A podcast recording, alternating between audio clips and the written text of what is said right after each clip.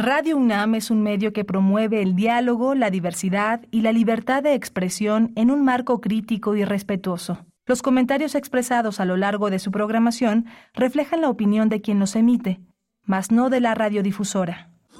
Radio UNAM presenta Primer Movimiento. El mundo desde la universidad.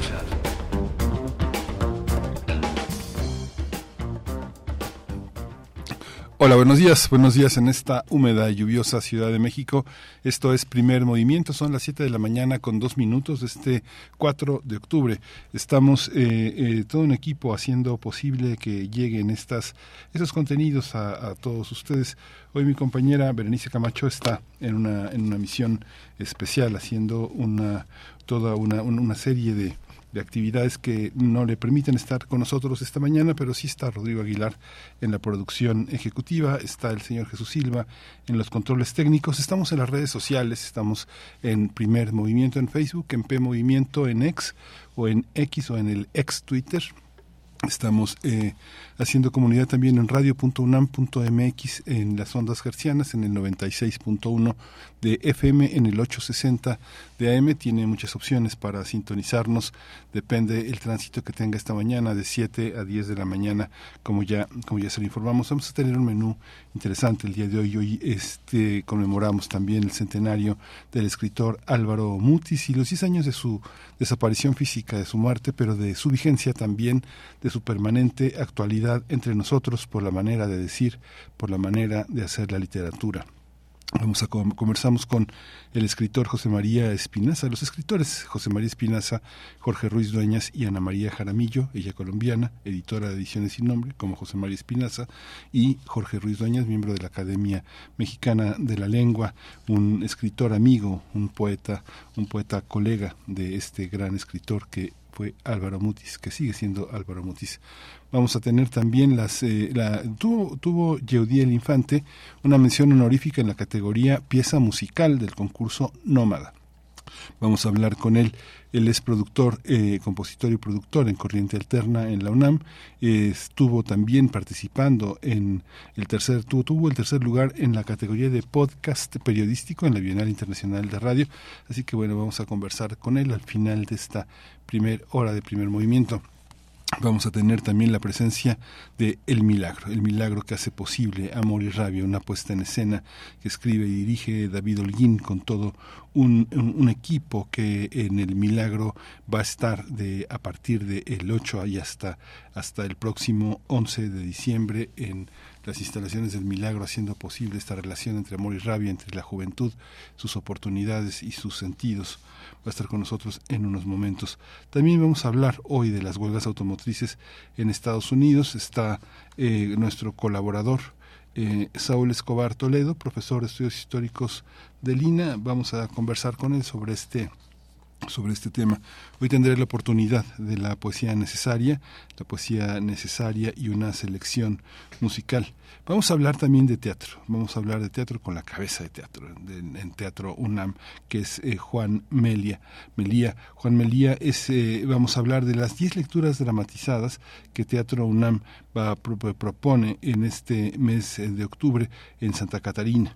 Al final, como todos los, eh, como todos los miércoles, el crisol de la química está entre nosotros.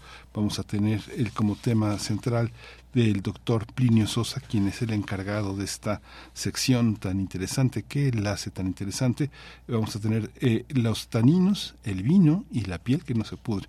El doctor Plinio Sosa es académico de tiempo completo en la Facultad de Química, está, está en la unidad de posgrado todos los, las, todas las semanas nos lo nos encontramos por ahí. Eh, está dedicado a la docencia, a la divulgación de la química y a muchas otras tareas académicas dentro de la universidad. Ese es el panorama para hoy.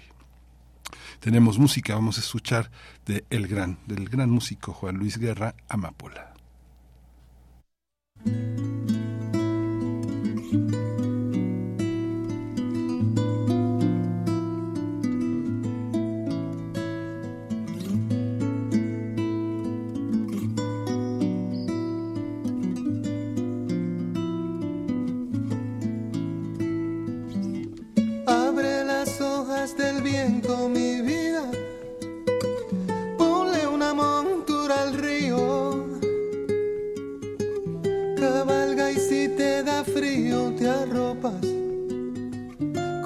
Piel de las estrellas. De almohada la luna llena mi vida. Y de sueño el amor mío. Y una amapola me lo dijo ayer. Que te voy a ver, que te voy a ver.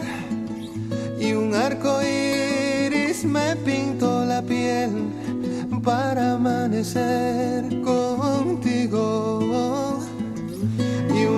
una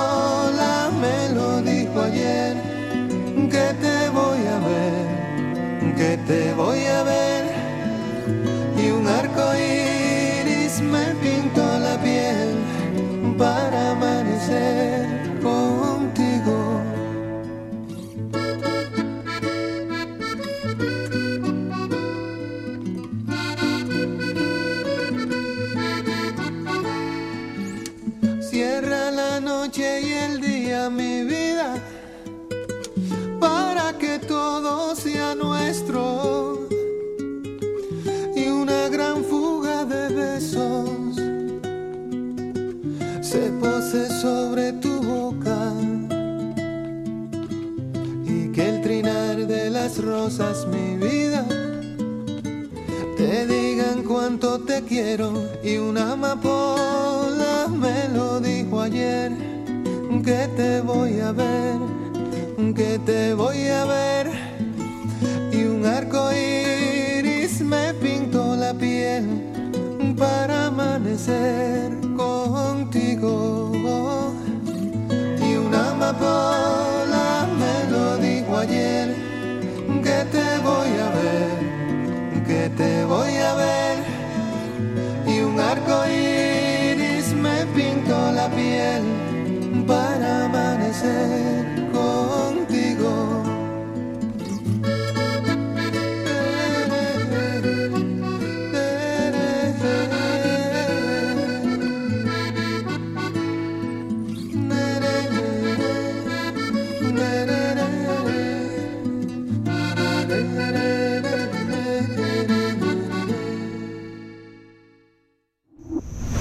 Primer movimiento. Hacemos comunidad con tus postales sonoras. Envíalas a primermovimientounam.gmail.com Toma nota y conoce nuestra recomendación literaria. Álvaro Mutis, escritor radicado en México, eh, cumplió 100 años el pasado 25 de agosto y por su obra literaria, por todo su trabajo, es considerado como uno de los escritores latinoamericanos más importantes del siglo XX. Su trabajo se caracterizó por poseer un estilo único que vincula la narrativa con la poesía. Mutis siempre, siempre publicó poesía, nunca, no, siempre él se asumió como un poeta a pesar de ser un gran narrador, tanto en el cuento como en la narrativa, se considera como es uno de los poetas más significativos de la narrativa latinoamericana. También eh, escribió antologías, eh, la antología de Macro Legaviero, La mansión de Rocaima, La muerte del estratega, El diario de Lecumberri. Su trabajo literario le valió grandes reconocimientos internacionales como el Premio Javier Villaurrutia, el Príncipe de Asturias de las Letras, el Reina Sofía de Poesía Iberoamericana y el Cervantes. En México, país en el que radicó a partir de 1956, forjó amistad con grandes personalidades, entre ellos Octavio Paz, Carlos Fuentes, José Emilio Pacheco, Gabriel García Márquez, Elena Poniatowska. Sin embargo, también lo marcó su relación con eh, el, el, pasaje en Lecumberri. Como parte de esta conmemoración se presentó el libro en Colombia, Los sueños intactos, eh, de vocaciones de Álvaro Mutis, que publicó Ediciones sin nombre en coedición con Delirio, en su centenario, donde una serie de escritores eh, hace de manera o a su manera un homenaje a su persona y a su obra. Eh, están incluidos Jorge Ruiz Dueñas, Adolfo Castañón, Juan Villoro, entre otros varios escritores. Preparamos este material donde conversamos con José María Espinaza, Jorge Ruiz Dueñas y Ana María Jaramillo, escritores, escritores de los tres, sobre esta presencia imprescindible en la literatura mexicana. Ese es el material.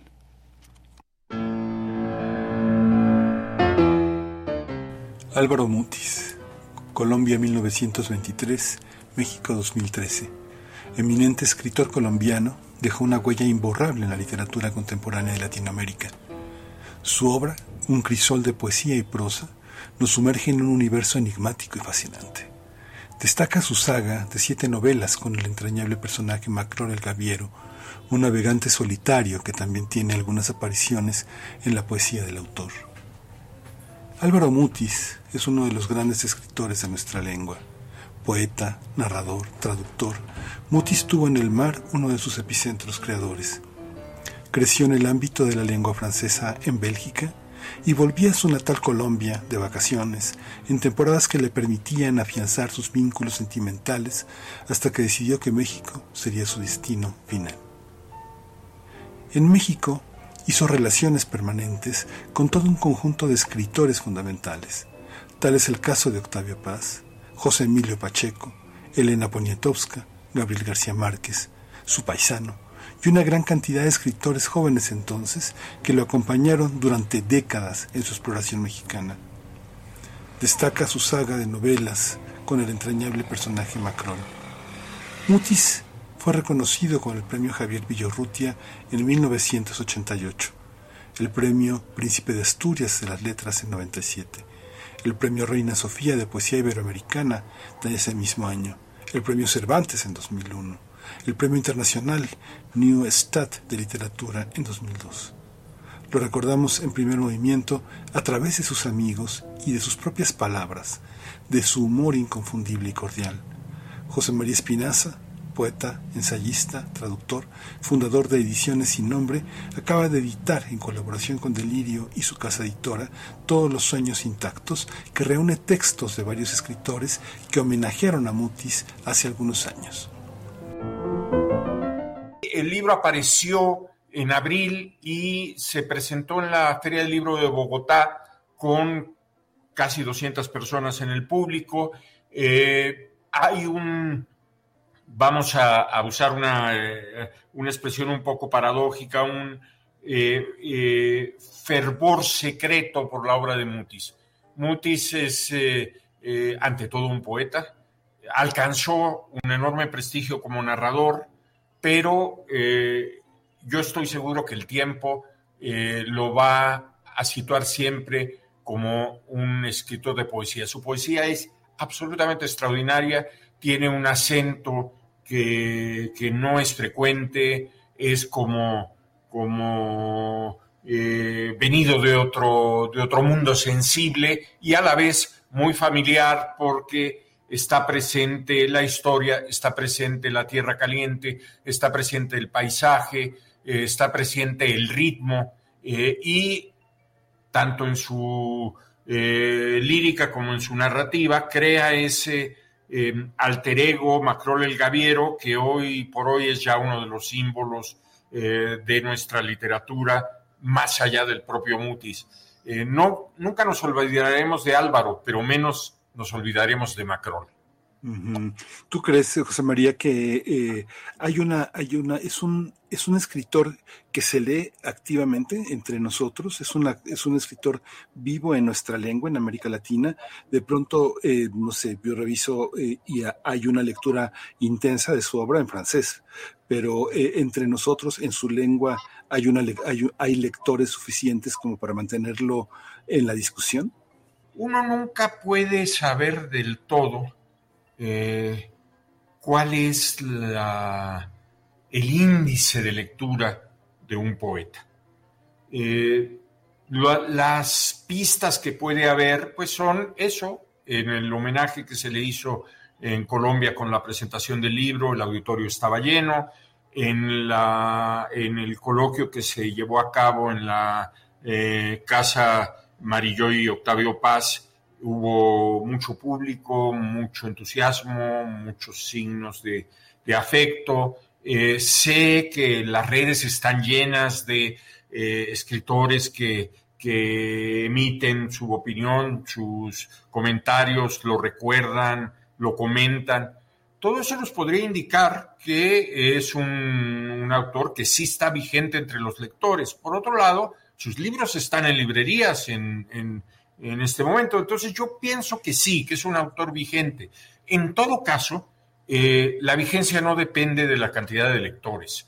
Mm. Eh, eh, la, vigencia de Mutis es en ese sentido no en el de el número de lectores, es absoluta. Su voz nos sigue haciendo falta, su voz sigue diciéndonos cosas nuevas. Eh, el, el, el, título del libro homenaje, Todos los sueños intactos, eh, remite a uno de sus más conocidos poemas en donde eh, el personaje, la voz lírica dice que tiene todos los sueños intactos. es curioso que eso lo diga un poeta que a veces puede ser eh, desesperanzado, pesimista, escéptico. Entonces yo sí creo que, eh, que Mutis es leído y que no nos vamos a olvidar de él. Todos los sueños es un libro que da un testimonio eh, muy palpable, muy intenso de lo que se le quiso en México.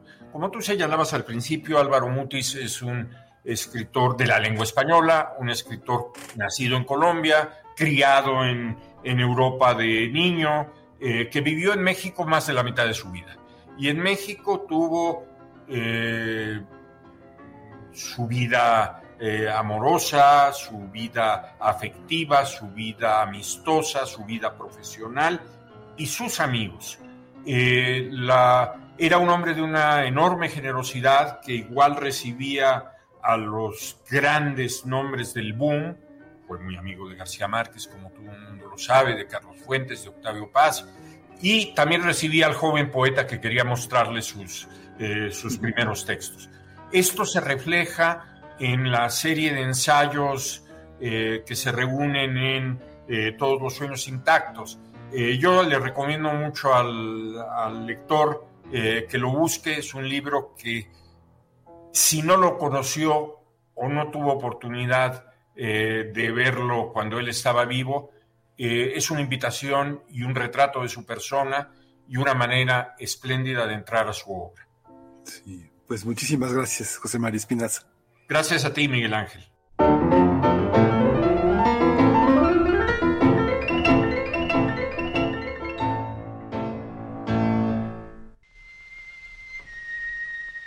Para Jorge Ruiz Dueñas, Álvaro Mutis fue un maestro, pero sobre todo un interlocutor y amigo del poeta. A pesar de las diferencias de edad, tanto Mutis como García Márquez fueron para el poeta y narrador Jorge Ruiz Dueñas emblemas de la amistad literaria. Dice Jorge Ruiz Dueñas.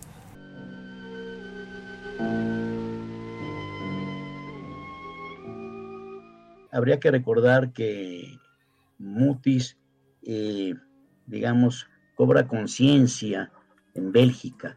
Su padre era un diplomático, lo llevan eh, a Bruselas, eh, él se expresa en francés, va a la escuela eh, y, se comporta de conformidad con esa sociedad y sus viajes a Colombia eran las vacaciones, el regresar a, la tierra propia, pero de vacaciones.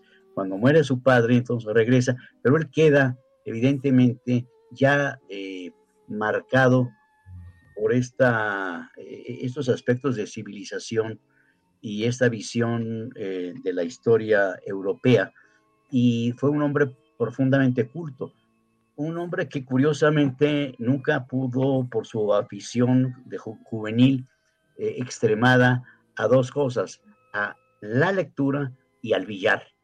Y esto le impidió eh, obtener el, eh, eh, el, diploma de bachiller. Se intentó, pero, pero no fue posible. No fue posible precisamente porque leía tanto lo que le interesaba. Y bueno, a la madre de Álvaro le dijeron, es inútil, este, pero él tenía ya una formación espléndida y combinaba pues esa profunda necesidad de, de leer y de conocer eh, un enorme conocimiento de la eh, historia de Europa, tanto de Europa del Este como, como la, Europa eh, central, y lo combinaba con lecturas que hacía evidentemente en francés y además tenía un don de lenguas.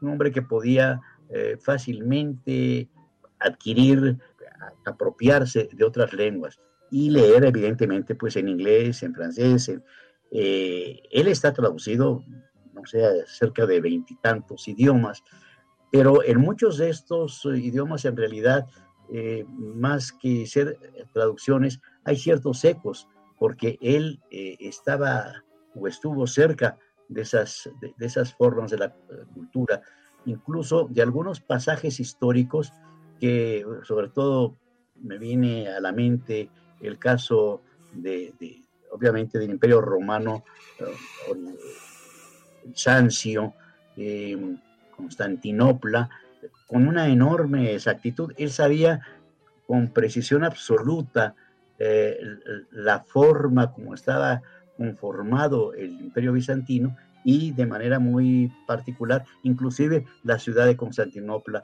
o de Bizancio previamente. Pero igual sabía pasajes eh, de, la historia eh, del imperio ruso, de Polonia, eh, qué sé yo, y por supuesto de la, historia francesa.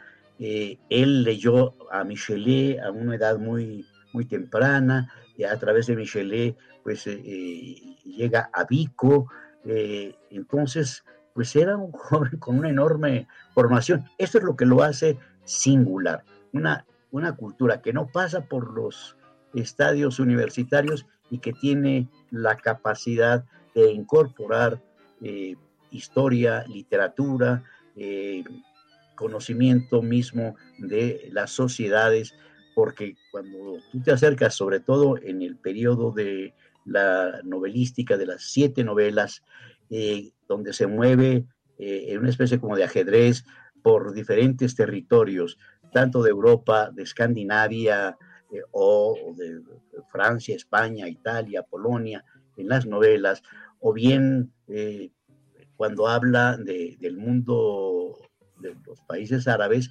es con un conocimiento muy pertinente y muy preciso. Si va a hablar de, alfombras, eh, sabe perfectamente de lo que está eh, hablando y, lo que está alrededor de ese mercado de, las grandes alfombras em, eh, persas, turcas, qué sé yo.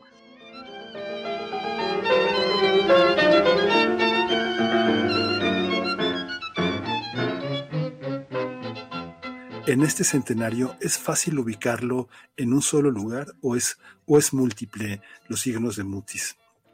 Yo creo que es un, poeta múltiple con, muchos ejes. Eh, tiene muchos ejes compositivos. Él, evidentemente, eh, y lo, dijo, eh, tenía una personal vocación e interés en cantar la tierra caliente. Sin embargo, su literatura es una literatura no localista, es una literatura abierta, universal, que comprende sociedades en diferentes condiciones, épocas y lugares. Es decir, tiene no solamente diversos ejes compositivos, sino la posibilidad de moverse con sus personajes eh, ya sea en el plano poético o en el plano narrativo, eh, de manera muy amplia. De hecho, una de las enseñanzas, eh, y lo conversamos varias veces, de parte de él respecto a, los personajes de una narrativa, era el que había que trabajar el personaje hasta poder sentarse a conversar con, con él no son las palabras exactas de Álvaro, pero sí el sentido. Eh, esto lo conversamos, eh, es decir, hasta que tuviese la posibilidad de tener una cercanía tal que fuese factible interactuar con ese personaje como un alter ego. Es decir, que esto lo vemos en Fernando Pessoa, por ejemplo, eh, sin duda, que cuando tiene un heterónimo y luego ese heterónimo a su vez eh, genera un, otro heterónimo que habla a su vez de un tercer poeta y todos son hipotéticos, es esa eh, capacidad enorme de multiplicarse. En el caso de Álvaro, eh, yo creo que sencillamente el hecho de impostar su voz en la de Macrol le permitía esto. Pero era un Macrol específico, muy definido en cuanto este, a a su propia ética sustentada en la condición humana y también otros personajes le permiten la impostación. Yo diría que Bashur, eh, Bashur eh, es un personaje en el que él también eh, transita. Hay cuando menos una, novela en la que él toma el personaje como una forma de diálogo sobre cierto tipo de, relaciones humanas. Sin embargo, él mencionaba que Bachur había sido inspirado de alguna manera eh, en un, policía que, le vigilaba y, eh, cuando eh, él era perseguido y que habían acordado en un samples este, verse periódicamente y, mantenerse de esa manera. incluso esta relación extraña se, intensificó cuando alguna vez le llamó eh, y, le pide apoyo. Eh, por una cuestión de índole personalísima de este personaje, eh, el cual pues no se, reservó, se reservó las características y nombre específico de este hombre. Pero había una cuestión en la vida personal de este hombre que, que requería del apoyo de Álvaro. Álvaro lo dio, digamos que se presentó por allí en algún sitio, lo salvó de alguna situación de corte doméstico, personal, muy íntimo, eh, amoroso. Eh, vamos, algo que solamente puede darse entre, entre grandes amigos.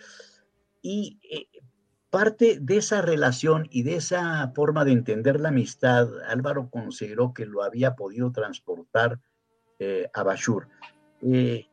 O sea que hay parte en general tomado de, ciertos modelos, ciertos arquetipos que parten por este personaje, pero creo también que, por ahí fluyen eventualmente otras formas de, relación o de amistad con otros personajes. Él, eh, si algo tenía, era ser muy amigo de sus amigos de suerte que parte de lo que lo lleva a, ese episodio de Lecumberri es precisamente el, querer también, eh, de alguna suerte, ayudar eh, a terceros, independientemente de si se habían dilapidado algunos recursos en, presentaciones de libros, eh, pero también en, en, que saliesen de cierta marginalidad algunos escritores o narradores o de cierta persecución política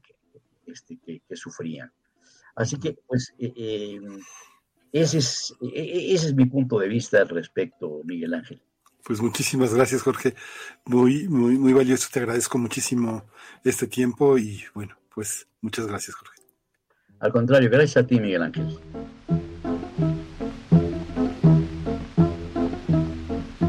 Esta es la voz del poeta.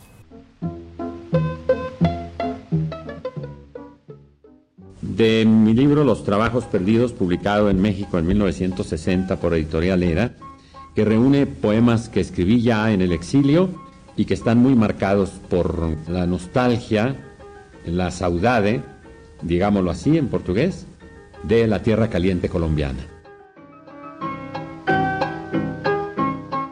Los poemas que presentamos aquí forman parte de Descarga UNAM que el escritor colombiano Álvaro Mutis grabó durante la lectura que realizó en la Biblioteca Nacional de Colombia en 1993. Esa biblioteca es un espacio que significó para él un refugio durante su adolescencia y donde realizó hallazgos fundamentales en el desarrollo de toda su obra narrativa y poética.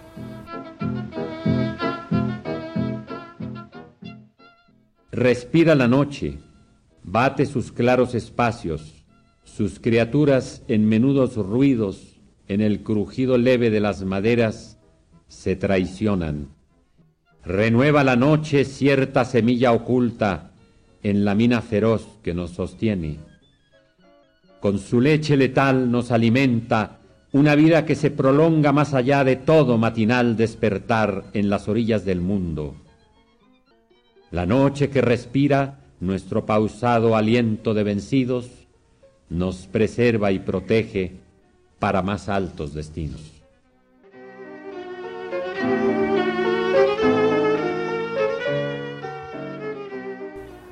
Los poemas a los que da lectura pertenecen a su libro Los Trabajos Perdidos, que editó en 1965, una obra que escribió ya en el exilio y después de haber estado preso en la cárcel de Lecumberri durante poco más de un año.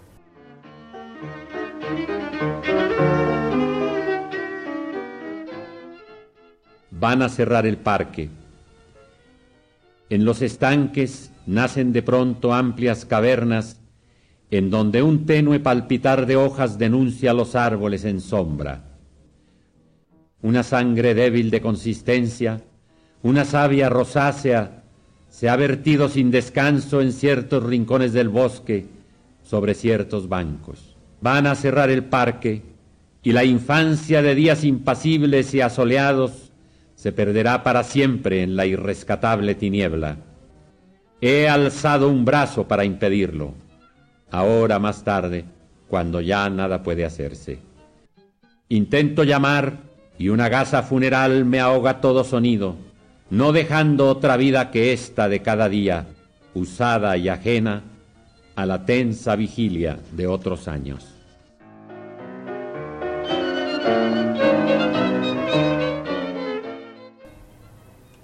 En Descarga UNAM se refiere que sobre esa experiencia, Mutis le revela en una carta a Elena Poniatowska, sin Lecumberri no hubiera escrito mis siete novelas, ni nada de lo que ves. Realmente fue una experiencia muy enriquecedora. Lo he repetido muchas veces, pero vale la pena volverlo a decir. En la cárcel tú llegas al final de la cuerda. En la cárcel lo que sucede es verdad absoluta. Pierdes todos tus privilegios. Nada te sirve para nada, salvo la situación desnuda y brutal del encierro.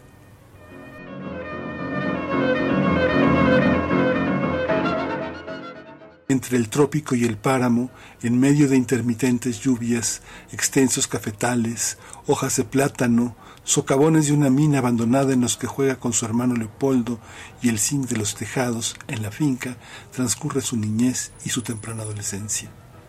La escritora Ana María Jaramillo, narradora, editora y también fundadora de Ediciones Sin Nombre, habla de su cercanía con el poeta y narrador Álvaro Mutis.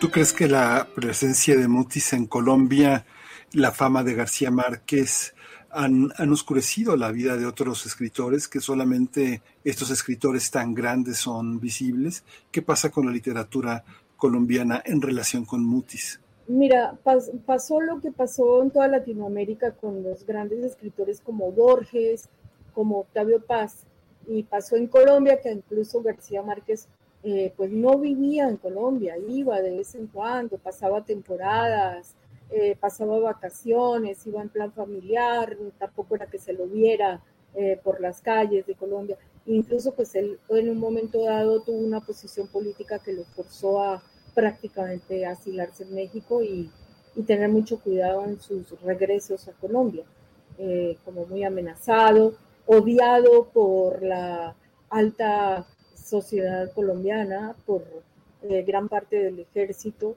incluso el día que murió eh, hubo una congresista que muy de derechas que dijo que ojalá se pudiera en el infierno o algo así, no me acuerdo de las palabras exactas, eh, pero sí, Álvaro, Álvaro fue un gran amigo de García Márquez y fue su gran lector, o sea, él, era de las primeras personas que revisaba las novelas de, Gabo y, era eh, como, como, tiene que ser un gran amigo, decirle la verdad, lo que funcionaba, lo que no funcionaba en sus novelas, en sus personajes.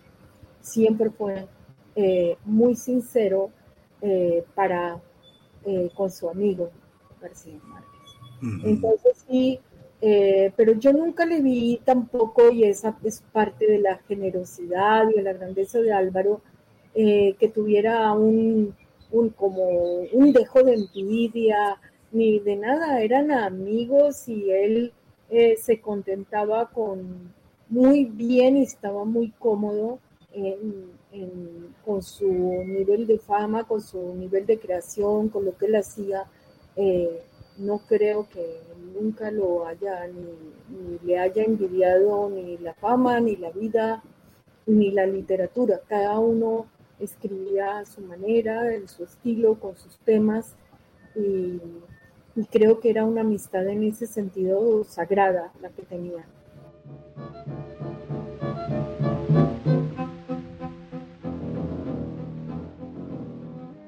La voz, las ideas de Mutis continúan vigentes entre nosotros, forman parte de un aliento poético y de ideas sobre la literatura y el mundo. Siempre gentil y dispuesto a compartir sus juicios, encontramos en distintos medios su voz. Desde la radio javeriana hasta la radio pública en Colombia y los medios electrónicos universitarios. Aquí algunas de sus ideas sobre la literatura y la vida.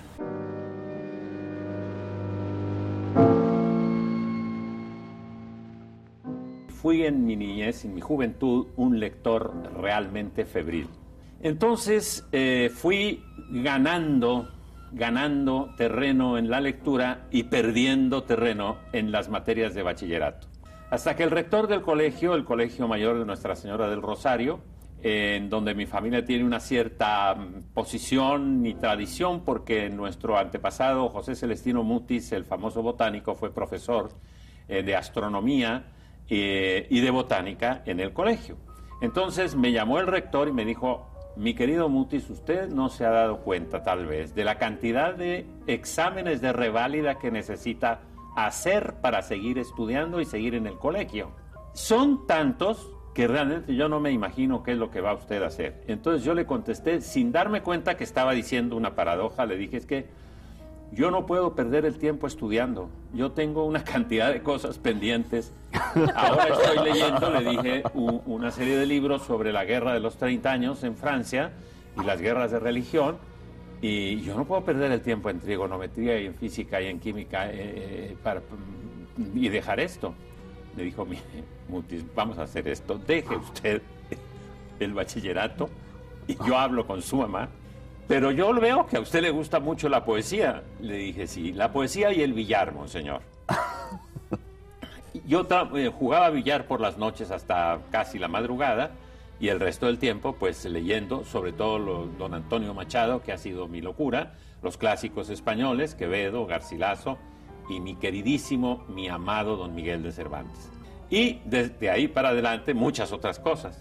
Y así fue como de un día me di cuenta que no sería bachiller, no tendría el diploma de bachiller, porque ya estaba internado en ese mundo de locos maravilloso y también de verdades que es la poesía. Álvaro Mutis, 100 años, condensados en una obra extraordinaria formada por su poesía, por esa suma de Macrol y la serie novelística protagonizada por Macrol el Gaviero, un viejo lobo de mar que ha vivido aventuras en puertos de medio mundo. Siete novelas componen la monumental empresa y tribulación de Macro el Gaviero, La nieve del almirante, Ilona llega con la lluvia, Un bel morir, La última escala del Trump Steamer, Amirbar, Abdul Bashur, soñador de navíos y tríptico de mar y tierra. No hay una sola línea de mi obra, dice Mutis, que no esté referida en forma secreta o explícita al mundo sin límites, que es para mí ese rincón, esa finca del abuelo de la región de Tolima, en Colombia.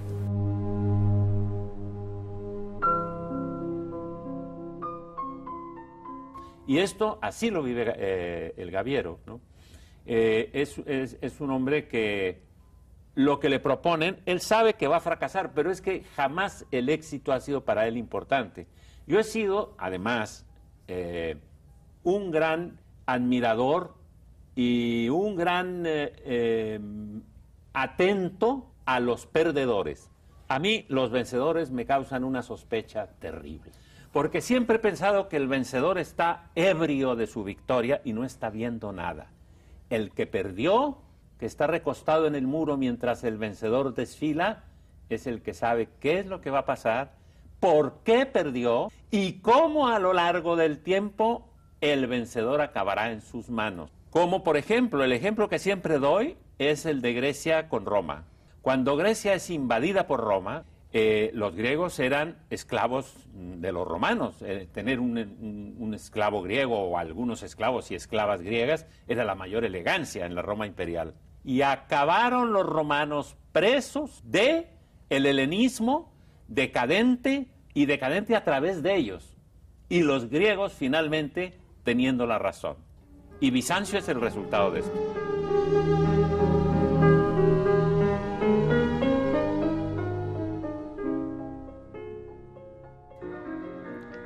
Álvaro Mutis, 100 años.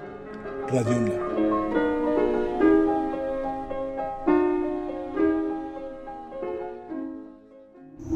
Primer movimiento.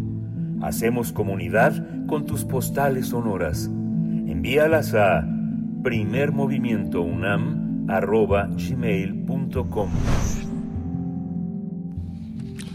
100 años, Álvaro Mutis. Vamos a ir con música. Vamos a escuchar de este gran cantante Alejandro Lerner, que ya cumplió 50 años, pero en realidad son 40 de haber lanzado su primer disco solista y de conocer los sabores del éxito. Su vida está afinada. Tiene, dice, tengo la vida afinada en Sol Mayor, y así se llama, cantando el Sol Mayor, lo que vamos a escuchar.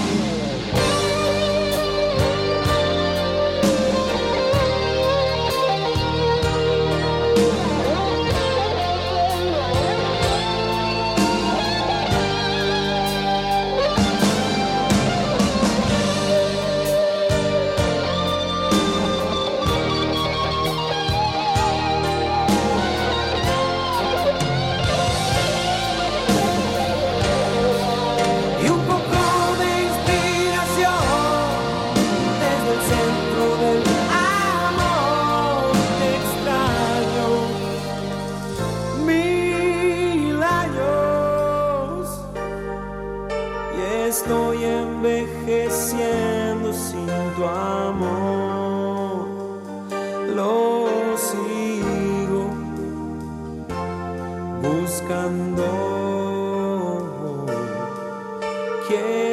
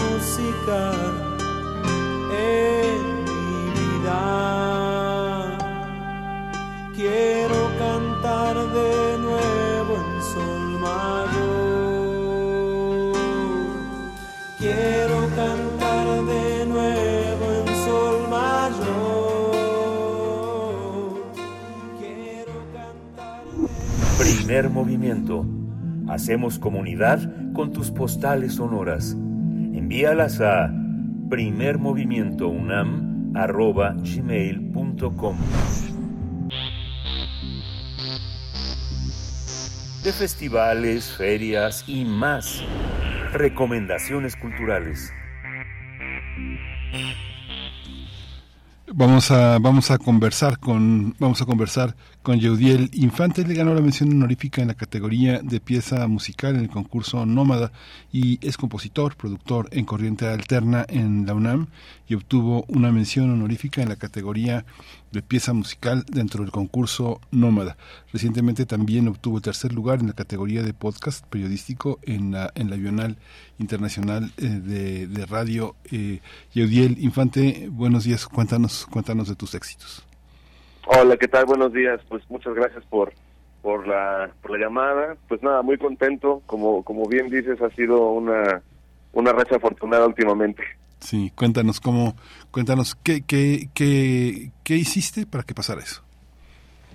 O bueno, pues este, la verdad es que uno no, afortunadamente uno no anda, este, muchas veces trabajando pensando en, pues en las convocatorias, ¿no? Más bien yo creo que solamente ha sido, por un lado, en el caso del, de la canción, este, hacer canciones, este, llevo toda la vida haciéndolas desde muy, desde muy chico y hacerlas con el corazón y pensando sobre todo en, en compartir historias, en contar historias. Y bueno, afortunadamente pues se dio la, la casualidad de que existe esta convocatoria, la, la metí a ver qué pasaba y, y, contento de recibir el reconocimiento. Lo mismo con los podcasts. ¿Qué hiciste? ¿Qué, ¿Qué fue lo que hiciste? ¿Qué fue lo que premiaron?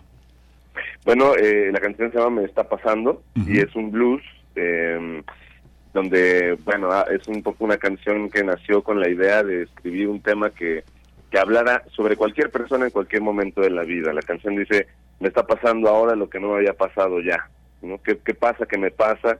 Todo aquello que le pasa a los demás, ¿no? Es una canción muy en específica, eh, con la intención de que justo, pues bueno, es esta reflexión todo el tiempo, todos los días nos está pasando algo nuevo y al mismo tiempo todo lo que nos está pasando nuevo ya le había pasado a alguien más. Estamos todos, todos juntos en esta vaina de la vida.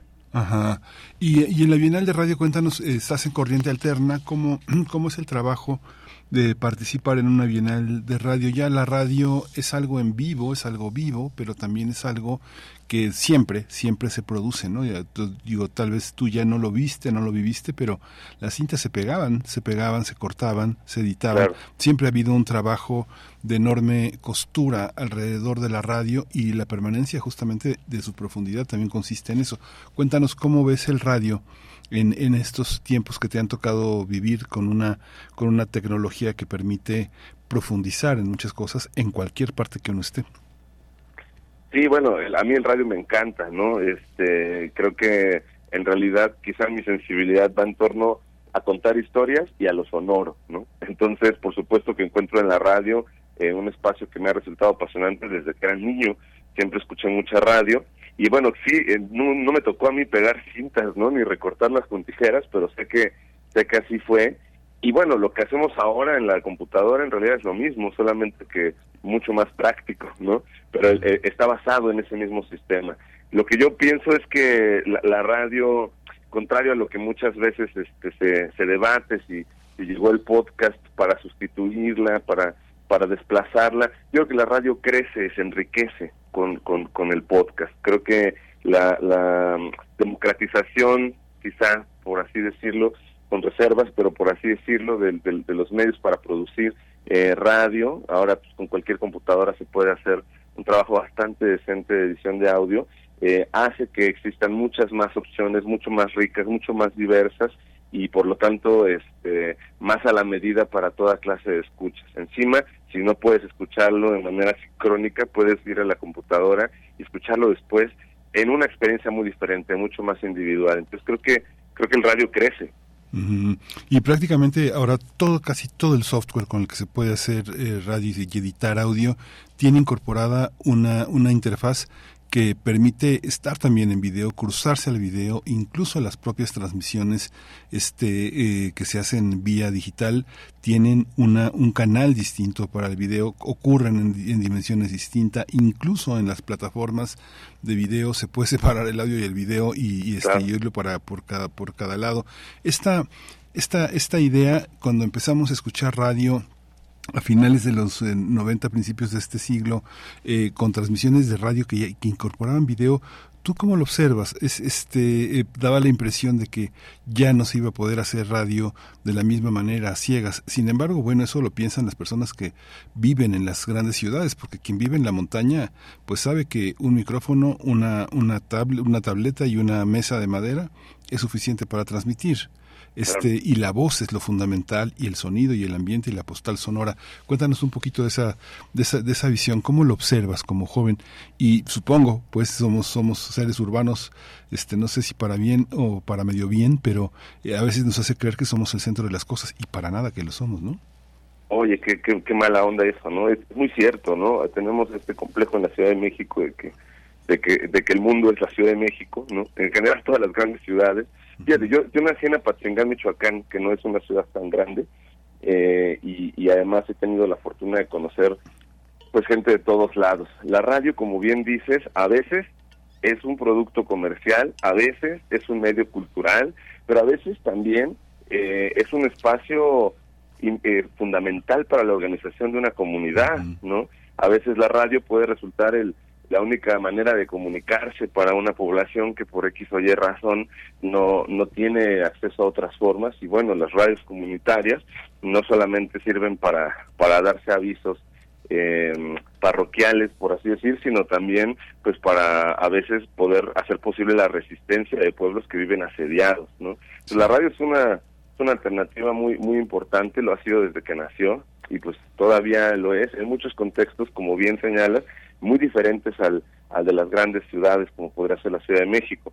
En cuanto a lo del video, bueno, yo creo que, y lo mismo, ¿no? O sea, tal vez, este, no sé si peco de optimista, pero yo creo que justamente la, el, ampliar las posibilidades a través de, de, incorporar multimedia, pues solamente en realidad crea como otros medios que no compiten entre sí, ¿no? Hay, hay veces en las que uno por circunstancias de su día, pone la radio y escucha Radio UNAM, pero a veces escuchamos un podcast que no tiene nada que ver, que a lo mejor es de otro país.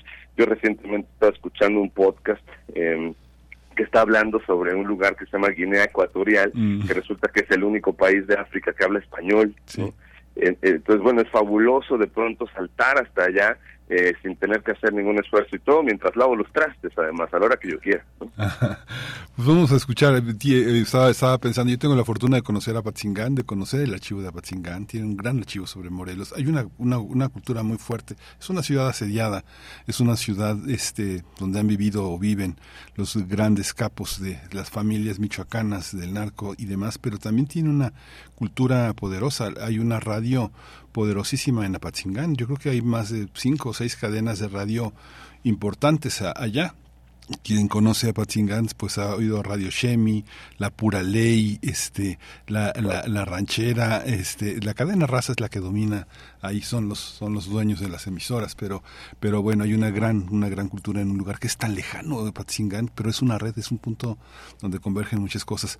Pues vamos a escuchar tu producción, vamos a escuchar este tu música y con eso nos vamos a despedir de esta, de esta hora. Muchísimas gracias, eh, Yeudiel Infante.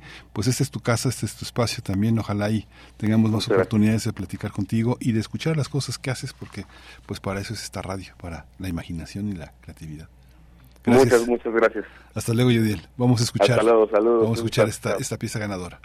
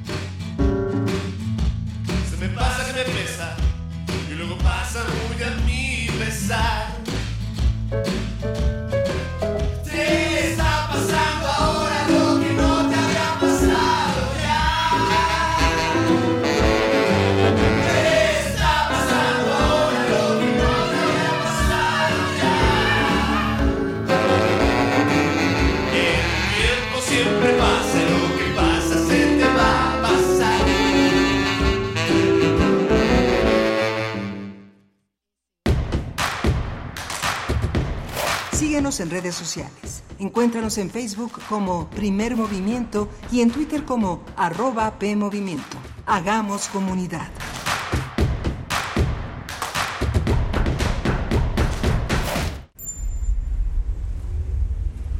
XEUN 96.1 de frecuencia modulada.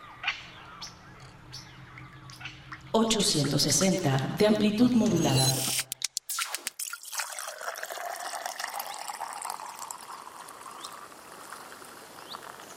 Radio UNAM. Experiencia sonora. El Festival Sinergia reúne a las radios universitarias y públicas para apoyar a la música independiente. Radio Anáhuac, Ibero, Guam Radio, Radio IPN, Radio UNAM. Y Reactor. Presentan a Vainilla Industrial, Mangers, Sátiros, Plan 16, Girls Go Ska, Disco Bahía, La Tremenda Corte. y la pieza musical ganadora de la convocatoria nómada de la Red de Radios Universitarias de México. Sinergia. Sábado 7 de octubre, de 11 de la mañana a 8 de la noche. Gana tus boletos en la programación de las radios participantes. Sinergia. El impulso vital que nos identifica, nos une y nos transforma. Sinergia. Sigue la transmisión en Radio UNAM por el 96.1 de FM el sábado 7 de octubre a partir de las 5 de la tarde. ¿Por qué es valioso tramitar tu INE si cumpliste 18 años? Porque es muy importante que mis valores se vean reflejados en las decisiones de mi país. Porque por fin mi voz va a contar. Porque ya es tiempo de tomar mis propias decisiones. Ya puedo tomar decisiones, ya puedo votar. Así empecé mi cumpleaños, yendo por mi INE. Si ya cumpliste 18 años, ve al módulo del INE y tramita tu credencial. Haz tu cita en INE.mx o llama a INETEL 804-33-2000. Mi INE es valioso porque me identifica y nos une. INE. Nomás una probadita para agarrar felicidad. Total, ¿qué puede pasar? Puede pasar mucho. El fentanilo te engancha desde la primera vez. Esclaviza tu mente y tu cuerpo. No destruyas tu vida. El fentanilo mata. No te arriesgues. No vale la pena. Si necesitas ayuda, llama a la línea de la vida 800-911-2000. Secretaría de Gobernación. Gobierno de México. 46 emisoras de 17 países de Europa, América y África. Esa es la red de Mundofonías. Música para descubrir el mundo. Todos los sábados a las 18 horas por el 96.1 de FM. Radio UNAM. Experiencia sonora.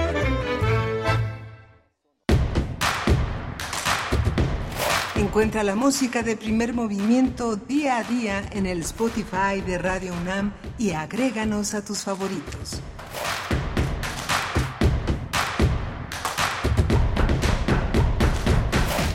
Hola, buenos días. Ya estamos de regreso aquí en Primer Movimiento. Buenos días. Son las 8 de la mañana con 3 minutos de este, de este 4 de octubre, miércoles 4 de octubre. Eh, estamos haciendo com comunidad en esta eh, emisora universitaria eh, eh, con todo un equipo que hace posible esta, esta emisión. Está Rodrigo Aguilar en la producción ejecutiva, está Violeta Berber en la asistencia de producción, está Jesús Silva hoy en los controles eh, técnicos. Tenemos un menú interesante. Mi compañera Berenice Camacho está en una, una serie de emisiones especiales transfronterizas en cruzando umbrales muy interesantes que ya veremos el próximo, el próximo lunes. la universidad en algunas de sus facultades están tomar, retomando las clases a, a, distancia, hay un programa de, eh, previsión, de higiene, eh, ustedes saben, porque se, eh, en las redes circulan muchas cosas, hay una hay una hay una serie de, chinches que parece que los chinches están este alterando la vida universitaria pero pues pican fuerte. Pero la previsión es importante fumigar por, uno, es una universidad que puede colocarse a distancia, colocarse en presente, colocarse en presencia, así que la vida académica no se interrumpe, sino que continúa de muchas maneras con toda la apertura para quienes en estos momentos ya de regreso de pandemia han perdido también algunas posibilidades de conectarse, de establecer mecanismos como se hicieron durante la pandemia, de estar presentes en las redes, pero, pero seguimos presentes en ese territorio.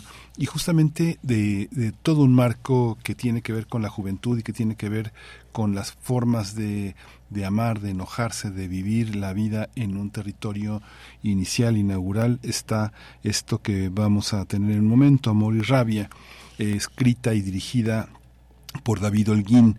David Holguín es una de las cabezas fundamentales, un motor muy importante en, eh, en Teatro El Milagro eh, y justamente este, este trabajo se va a estrenar el 8 de octubre en El Milagro y va a estar por fortuna hasta diciembre. Vamos a tener oportunidad de ver estas obras de largo aliento, esta eh, la oportunidad también, ya nos dirá David, de tener nuevos, eh, nuevos actores, nuevos rostros, nuevas, nuevas generaciones que impulsan una manera una nueva manera también de hacer teatro. Se llama Morir Rabia.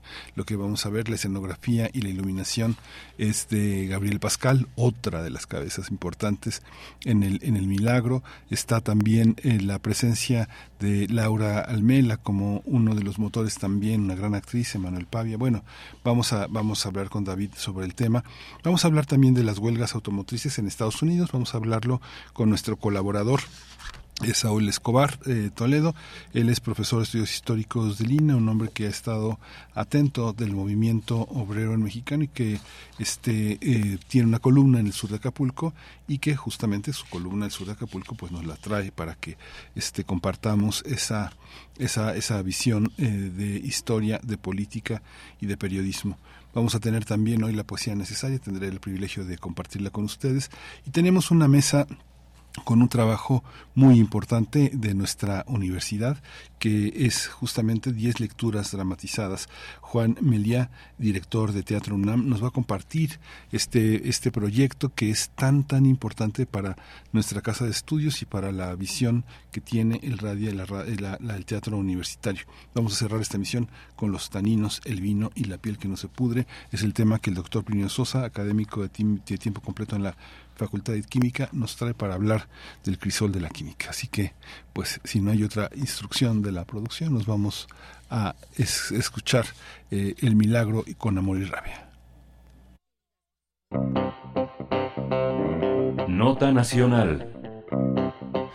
Teatro El Milagro y Pandemia Teatro van a presentar eh, Amor y Rabia, una obra que retrata el trasfondo que puede tener eh, detonar una bomba en espacios públicos, la rebeldía juvenil, los impulsos colectivos por una justicia que sistemáticamente ha sido negada. Amor y Rabia está ubicada en un espacio poético, metafórico, donde se produce el encuentro de cuatro jóvenes unidos por un mismo objetivo, explotar, dinamitar la sociedad en la que nacieron. Los protagonistas están eh, cegados por sus propias historias, sus historias personales, el resentimiento que causa la desigualdad social. Llevan a cabo un plan eh, entre siniestro, omnipotente, inasible, cuya única finalidad es eh, hacer explotar una protesta masiva sin lanzar una bomba por sí misma. Es una puesta en escena que cuestiona el antiguo estatus maquiavélico que dicta la justificación de que cualquier medio es posible es, eh, con tal de conseguir los fines y bueno, es posible transformar una sociedad sin violencia. El texto y la dirección están a cargo de David Holguín, la escenografía de Gabriel Pascal y bueno, se, se estrenará del 8 de octubre al 11 de diciembre, va a estar los domingos, los lunes. Ya nos contará David Holguín, a quien le doy la bienvenida y los buenos días. Muchas gracias David, te desmañanamos. Y el ángel soy completamente mañanero. Sí, pero me imagino las desveladas, toda la energía que debe estar en estos paradigmas, porque finalmente también la vida para sostener un espacio como el que sostienes en tu vida personal de, profesor, de, dramaturgo, de director, pero además lo que se hace en el milagro pues es de una enorme energía. Cuéntanos, David, cómo, cómo, se, cómo se generó esta apuesta. ¿Es parte como de una, de una idea literaria, de una idea colectiva, de una idea escénica? Cuéntanos, ¿qué es Amor y Rabia? Mira, pues una, una mezcla de cosas, Miguel Ángel. Eh, parte de la idea que tuvimos Laura y yo, Laura Almela, mi compañera, de eh, trabajar con jóvenes mm. y trabajar precisamente sobre sobre algo que nos, nos tiene muy inquietos desde nuestros ámbitos como docentes, que es esa no acceso, no vías de puertas, esa clausura finalmente al futuro y esa sensación que tenemos de que hay una enorme frustración, una, una frustración que si nosotros la vamos percibiendo nuestro, digamos, eh, ámbito escénico, se va proyectando hacia la sociedad en un mundo que no está ofreciendo caminos precisamente eh, luminosos a, a las nuevas generaciones. Y por supuesto eso genera una, una frustración enorme. Entonces era observar ese cambio político, social que se da entre una generación, por supuesto la de nuestros la de nuestros padres, nuestros abuelos, donde se estaba eh, generando finalmente la protesta social basada en la utopía, basada en esa posibilidad, inclusive bajo la eterna pregunta de si se puede construir el paraíso en la tierra, Y por último, este especie de callejón sin salida donde las izquierdas extremadamente radicales parecen dar una vuelta donde de pronto se encuentran también con la derecha, con una derecha también extrema. Y enfrentados a esa pregunta, frente a los nihilismos y los anarquismos posmodernos, eh, ¿dónde quedó? ¿Dónde quedó la utopía? El hombre sigue, que la mujer sigue cabiendo en la utopía. Esa es la pregunta que nos empezamos a hacer a propósito de este proyecto. Entonces, por supuesto, sí, parto siempre, como, como suelo hacer, de un texto escrito y que al ponerse a prueba con el equipo de trabajo, que son cuatro jóvenes, eh, tres de ellos recientemente egresados del Centro Universitario de Teatro, el otro también del CUT, pero ya, ya con una batalla, y Laura y yo, pues que también somos universitarios a fin de cuentas, en el Teatro del Milagro, pues encontramos ese lugar para, para hacer estas preguntas y un, tipo de trabajo donde pues eh, se fue modificando el texto sobre la marcha. Es muy interesante, David, bueno, todo esto que todo esto que comentas de la labor, la labor docente, tu labor docente y tu labor de, dramaturgo y la labor de pues de todo el milagro, porque este una una puesta en escena como esta eh, yo no puedo dejar de verla como resultado de una serie de puestas en escenas que se, una, serie de puestas en escena que se han hecho en el milagro. Pienso pienso David en en los habladores de 2021 que es un trabajo actoral de iluminación de una de un enorme compromiso que viene que viene ya este hablando de todo este mundo no quien conozca el libro este que, que editó que editó también este David Holguín no tu, tu homólogo tu hijo este estudiante de teatro. Es un, es un trabajo muy interesante donde se puede perfilar esto.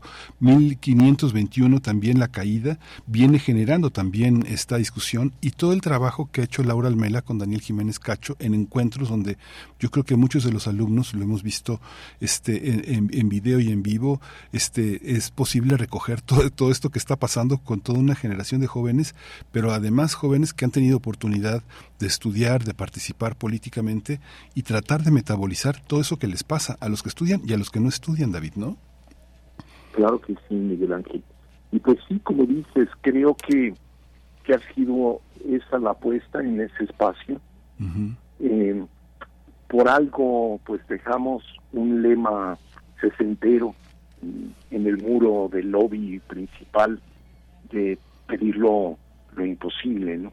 Aquel famoso lema de los de los sesenteros, de los sesenta y ocheros.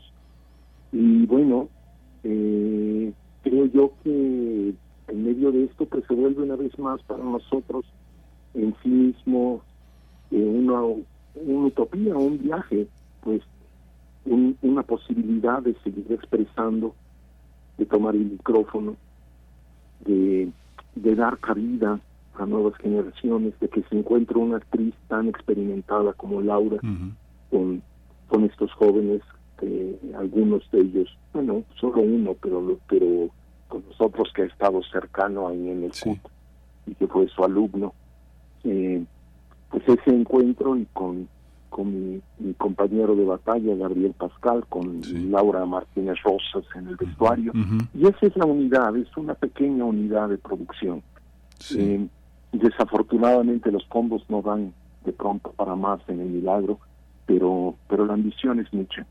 Y el ángel en ese sentido de hacer preguntas lo más serias posibles de nuestro tiempo, entender el teatro como como un lugar donde donde tenemos que estar atravesados por la sociedad y también por preguntas de índole de índole teatral, de índole artística. Sí.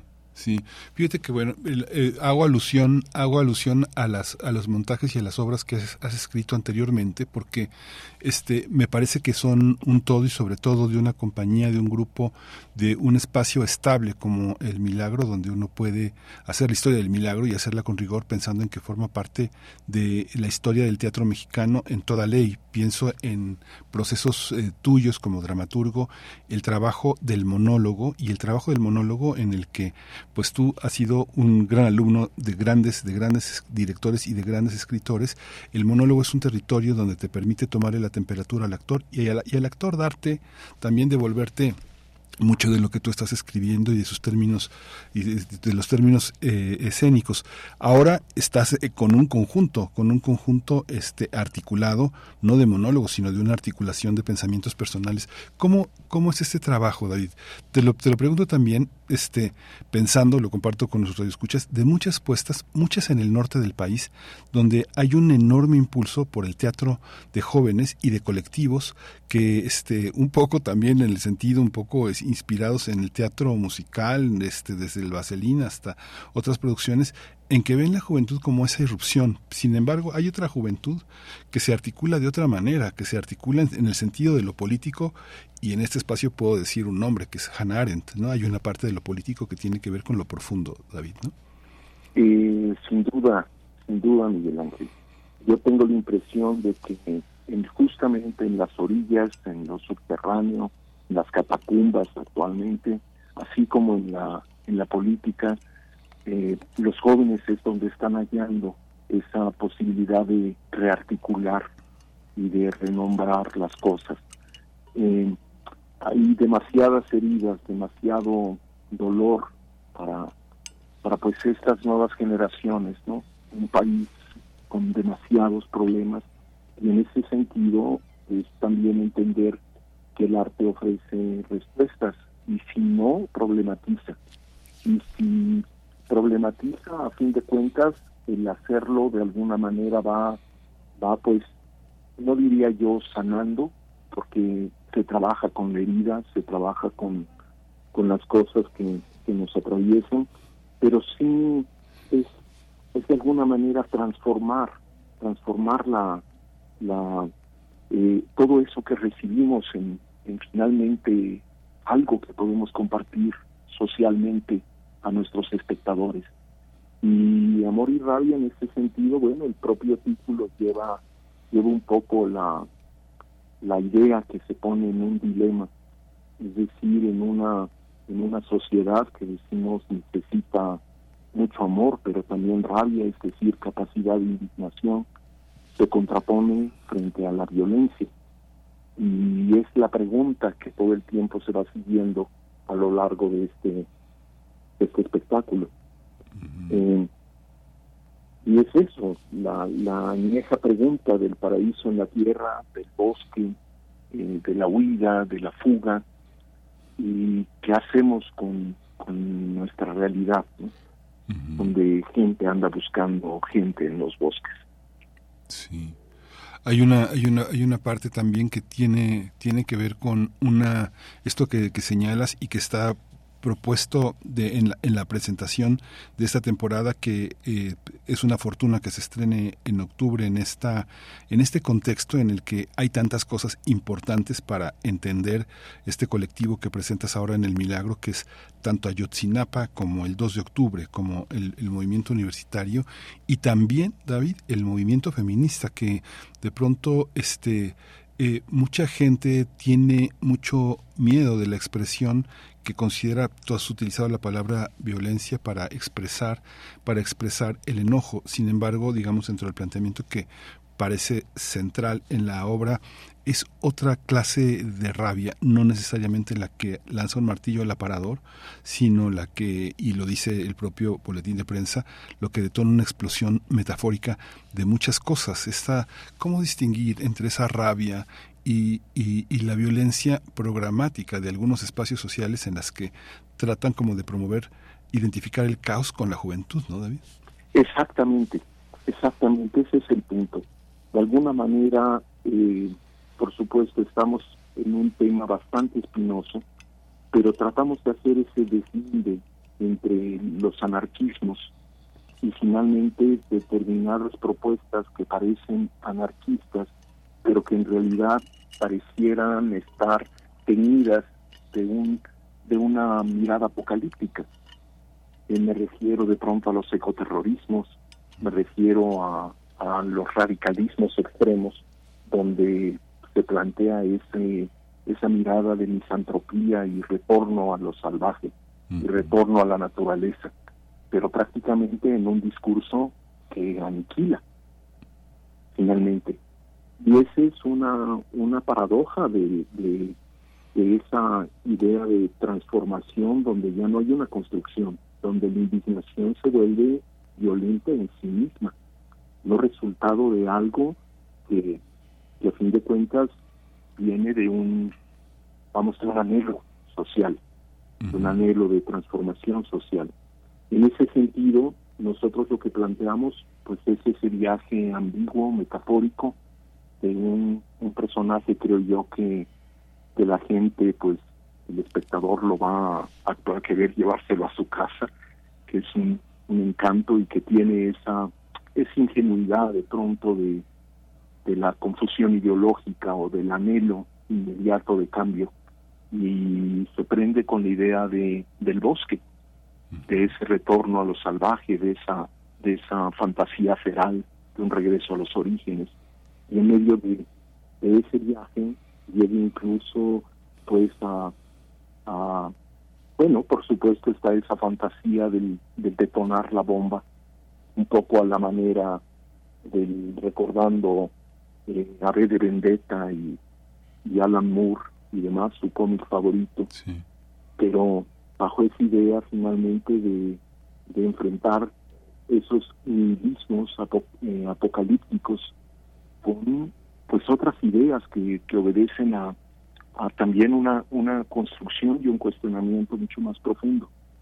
Entonces, por supuesto que ahí entra, como tú bien dices, el que metidos en el mismo saco, socialmente empieza a generarse, creo yo, esa, esa, esa eh, manipulación, manipulación de la imagen, ¿no?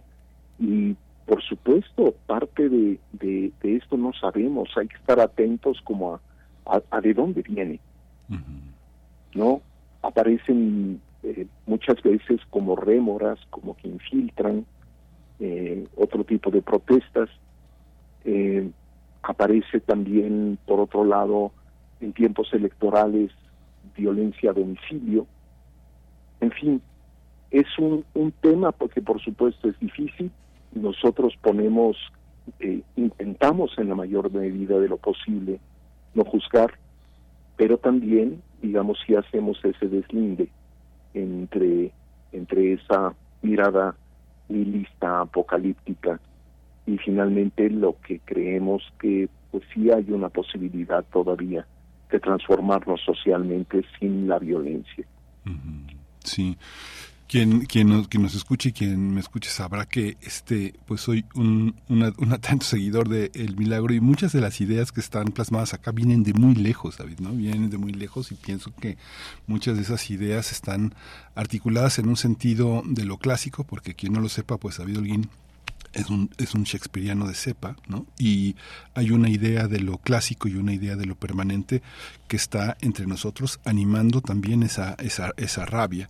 Uno encuentra esa rabia en Shakespeare y la encuentra en Cervantes y la encuentra en una serie de autores clásicos que me, da la impresión, David, que en muchos jóvenes enojados, rabiosos, está también eh, eh, la semilla del el abuso contra sus padres y sus abuelos. Pareciera que se enojan con todo el enojo que no fue posible manifestar antes. ¿no? Me da esa impresión de muchísimos sentidos de lo político que están en esa en esa visión que hoy reclama justicia frente a un aparato de justicia muy atorado en, sus, en su propia burocracia y a veces en la propia ley, David, ¿no? ¿Tú lo, ¿Tú lo percibes esto en los jóvenes?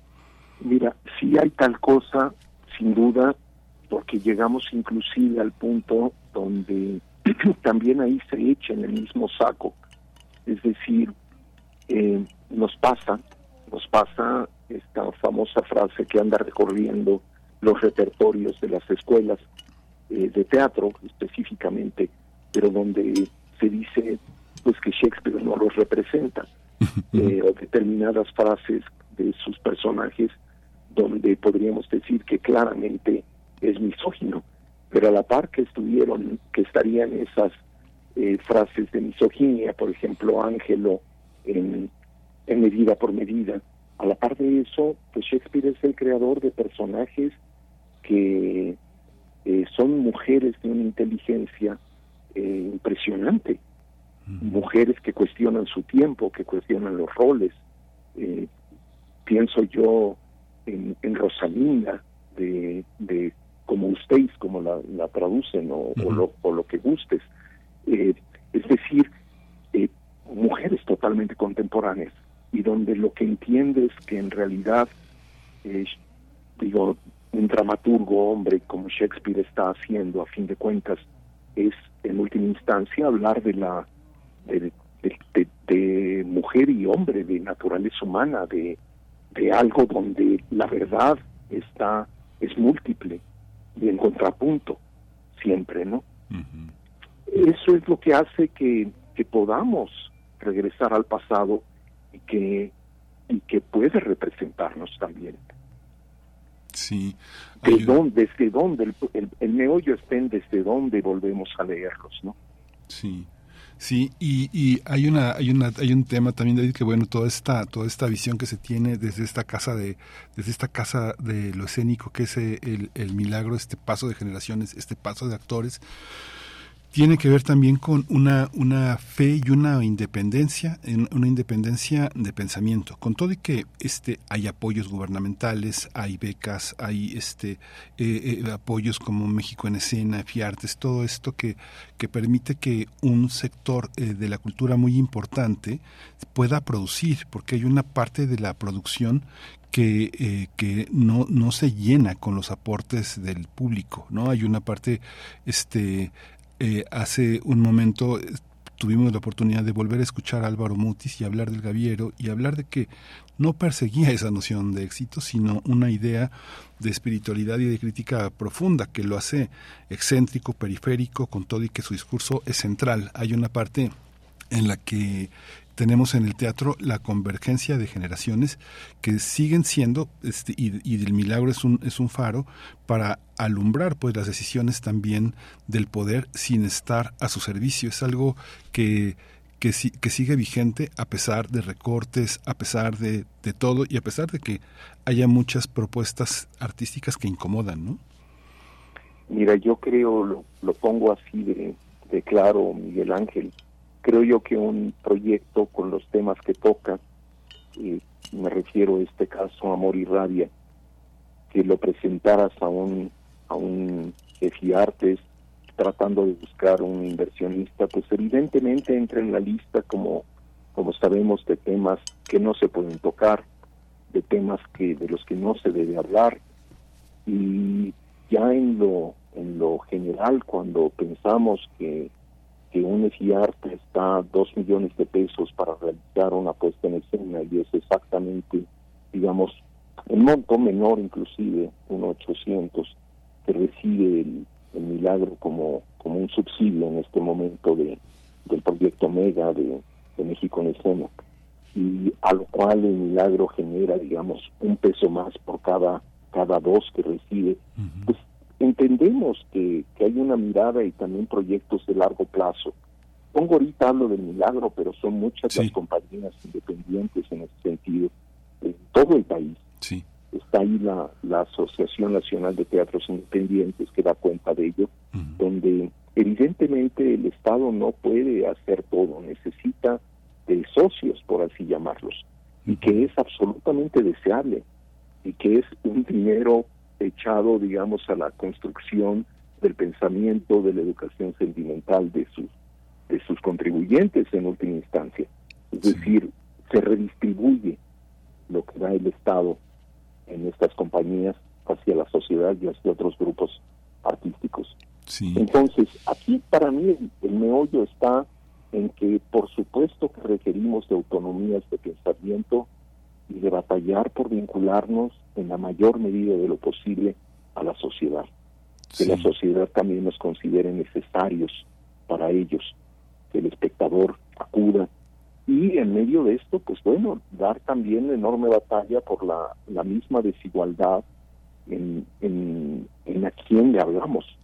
Es decir, tratar de llegar a gente que, que no tiene los recursos para, para ver para ver teatro. En última instancia, nosotros hemos dado batalla y me permito este espacio para recordar un programa que tenemos en el Milagro y el Yo te digo cómo.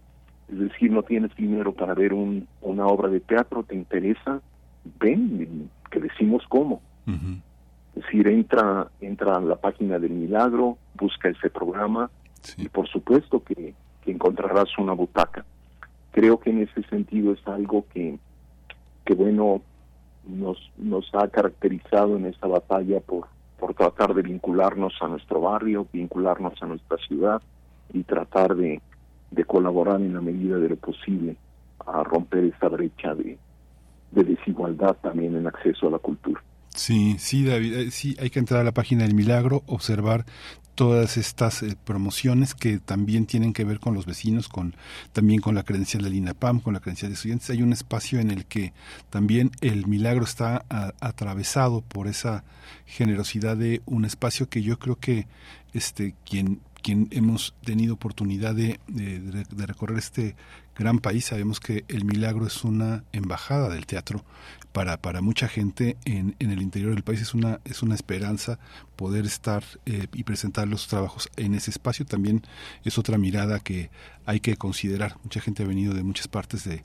del país a tener, estar unos momentos en esta, en esta embajada. Una, ya nos acercamos al final, David, no es una pregunta que me, me ha un poco preocupado, no obsesionado por supuesto, pero sí preocupado mucho, que es el y además con mucha esperanza y de una manera muy grata, porque uno ve en el ámbito comercial, digamos, cómo la gente se hereda sus propiedades, ¿no? Pero uno ve en la cultura cómo aparecen, cómo aparecen la consanguinidad, pero al mismo tiempo la familiaridad, ¿no? No sé, yo no, no puedo dejar de, de, pensar, por ejemplo, en una afiliación este, genealógica a tu trabajo como parte de algo que heredó Esther Seligson a nuestro teatro, ¿no? Pero también hay otra parte que es la, que es esta parte en la que eh, eh, hay gente que colabora, no sé, pienso en, en, Juan David Holguín, en David Juan Holguín, que eh, es editor, estudió teatro, está ahora en El Milagro. Pienso en Rodrigo Castillo Filomarino, pienso en mucha gente que, este, pienso en Claudia Lavista, pienso, hay una serie de creadores que saben que pueden vivir eh, de, del arte, de la cultura, heredar una tradición, formar parte de ella. Es algo muy, a mí me parece, digamos, a la distancia, por la edad que tengo y por lo que he visto, como algo muy esperanzador de que esa, esa complicidad llega a lo artístico. Tú también tienes la oportunidad de ese mirador tan, tan largo, ¿no, David? ¿Cómo lo ves? Pues mira, lo miro un poco como, como en algo pues legendario en nuestro oficio. Es decir, también las familias se lanzaban a la legua, construían, digamos, una imagen que yo yo recuerdo de, de Alejandro Luna, mm, un poco de manera peripatética con sus alumnos de, de escenografía, eh, sacándolos del aula, llevándolos a donde está la madera y los materiales. Y él decía, le gustaba mucho usar esa, esa palabra, esa expresión, de que decía, prefiero, eh, más que una enseñanza académica, proceder como si fuera un taller renacentista, donde hay, digamos, primeros oficiales, aprendices y demás. Y creo que, pues también en ese sentido se transmite un, un arte que en realidad se depura a partir de hacer. Y los que tenemos al lado pues van mirando. Inevitablemente pues tuvimos que llevar los ensayos, tuvieron que dormirse y aburrirse eternamente mirando y una otra vez porque no teníamos guardería, no nos los aceptaban, entonces, pues pobres, ¿no? Sí.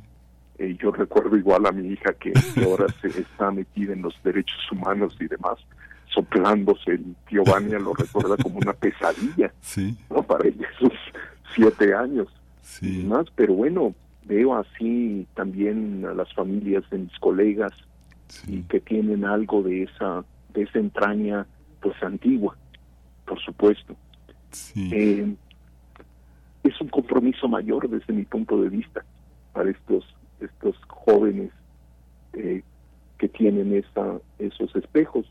Yo lo que he procurado es desacralizarme, creo que también mi mujer ha procurado desacralizarse frente al nuevo y que que tome también su camino, sí. ¿no? Que, que, que logren pues eso que es parte del, del amor y rabia, que es ese cuestionamiento profundo los patriarcados, ese cuestionamiento profundo a la autoridad y, finalmente optar también por una, una construcción, digamos, eh, no me gusta la palabra positiva, por supuesto, pero una, una construcción donde todavía sepa algún margen de utopía en estos tiempos tan, tan oscuros.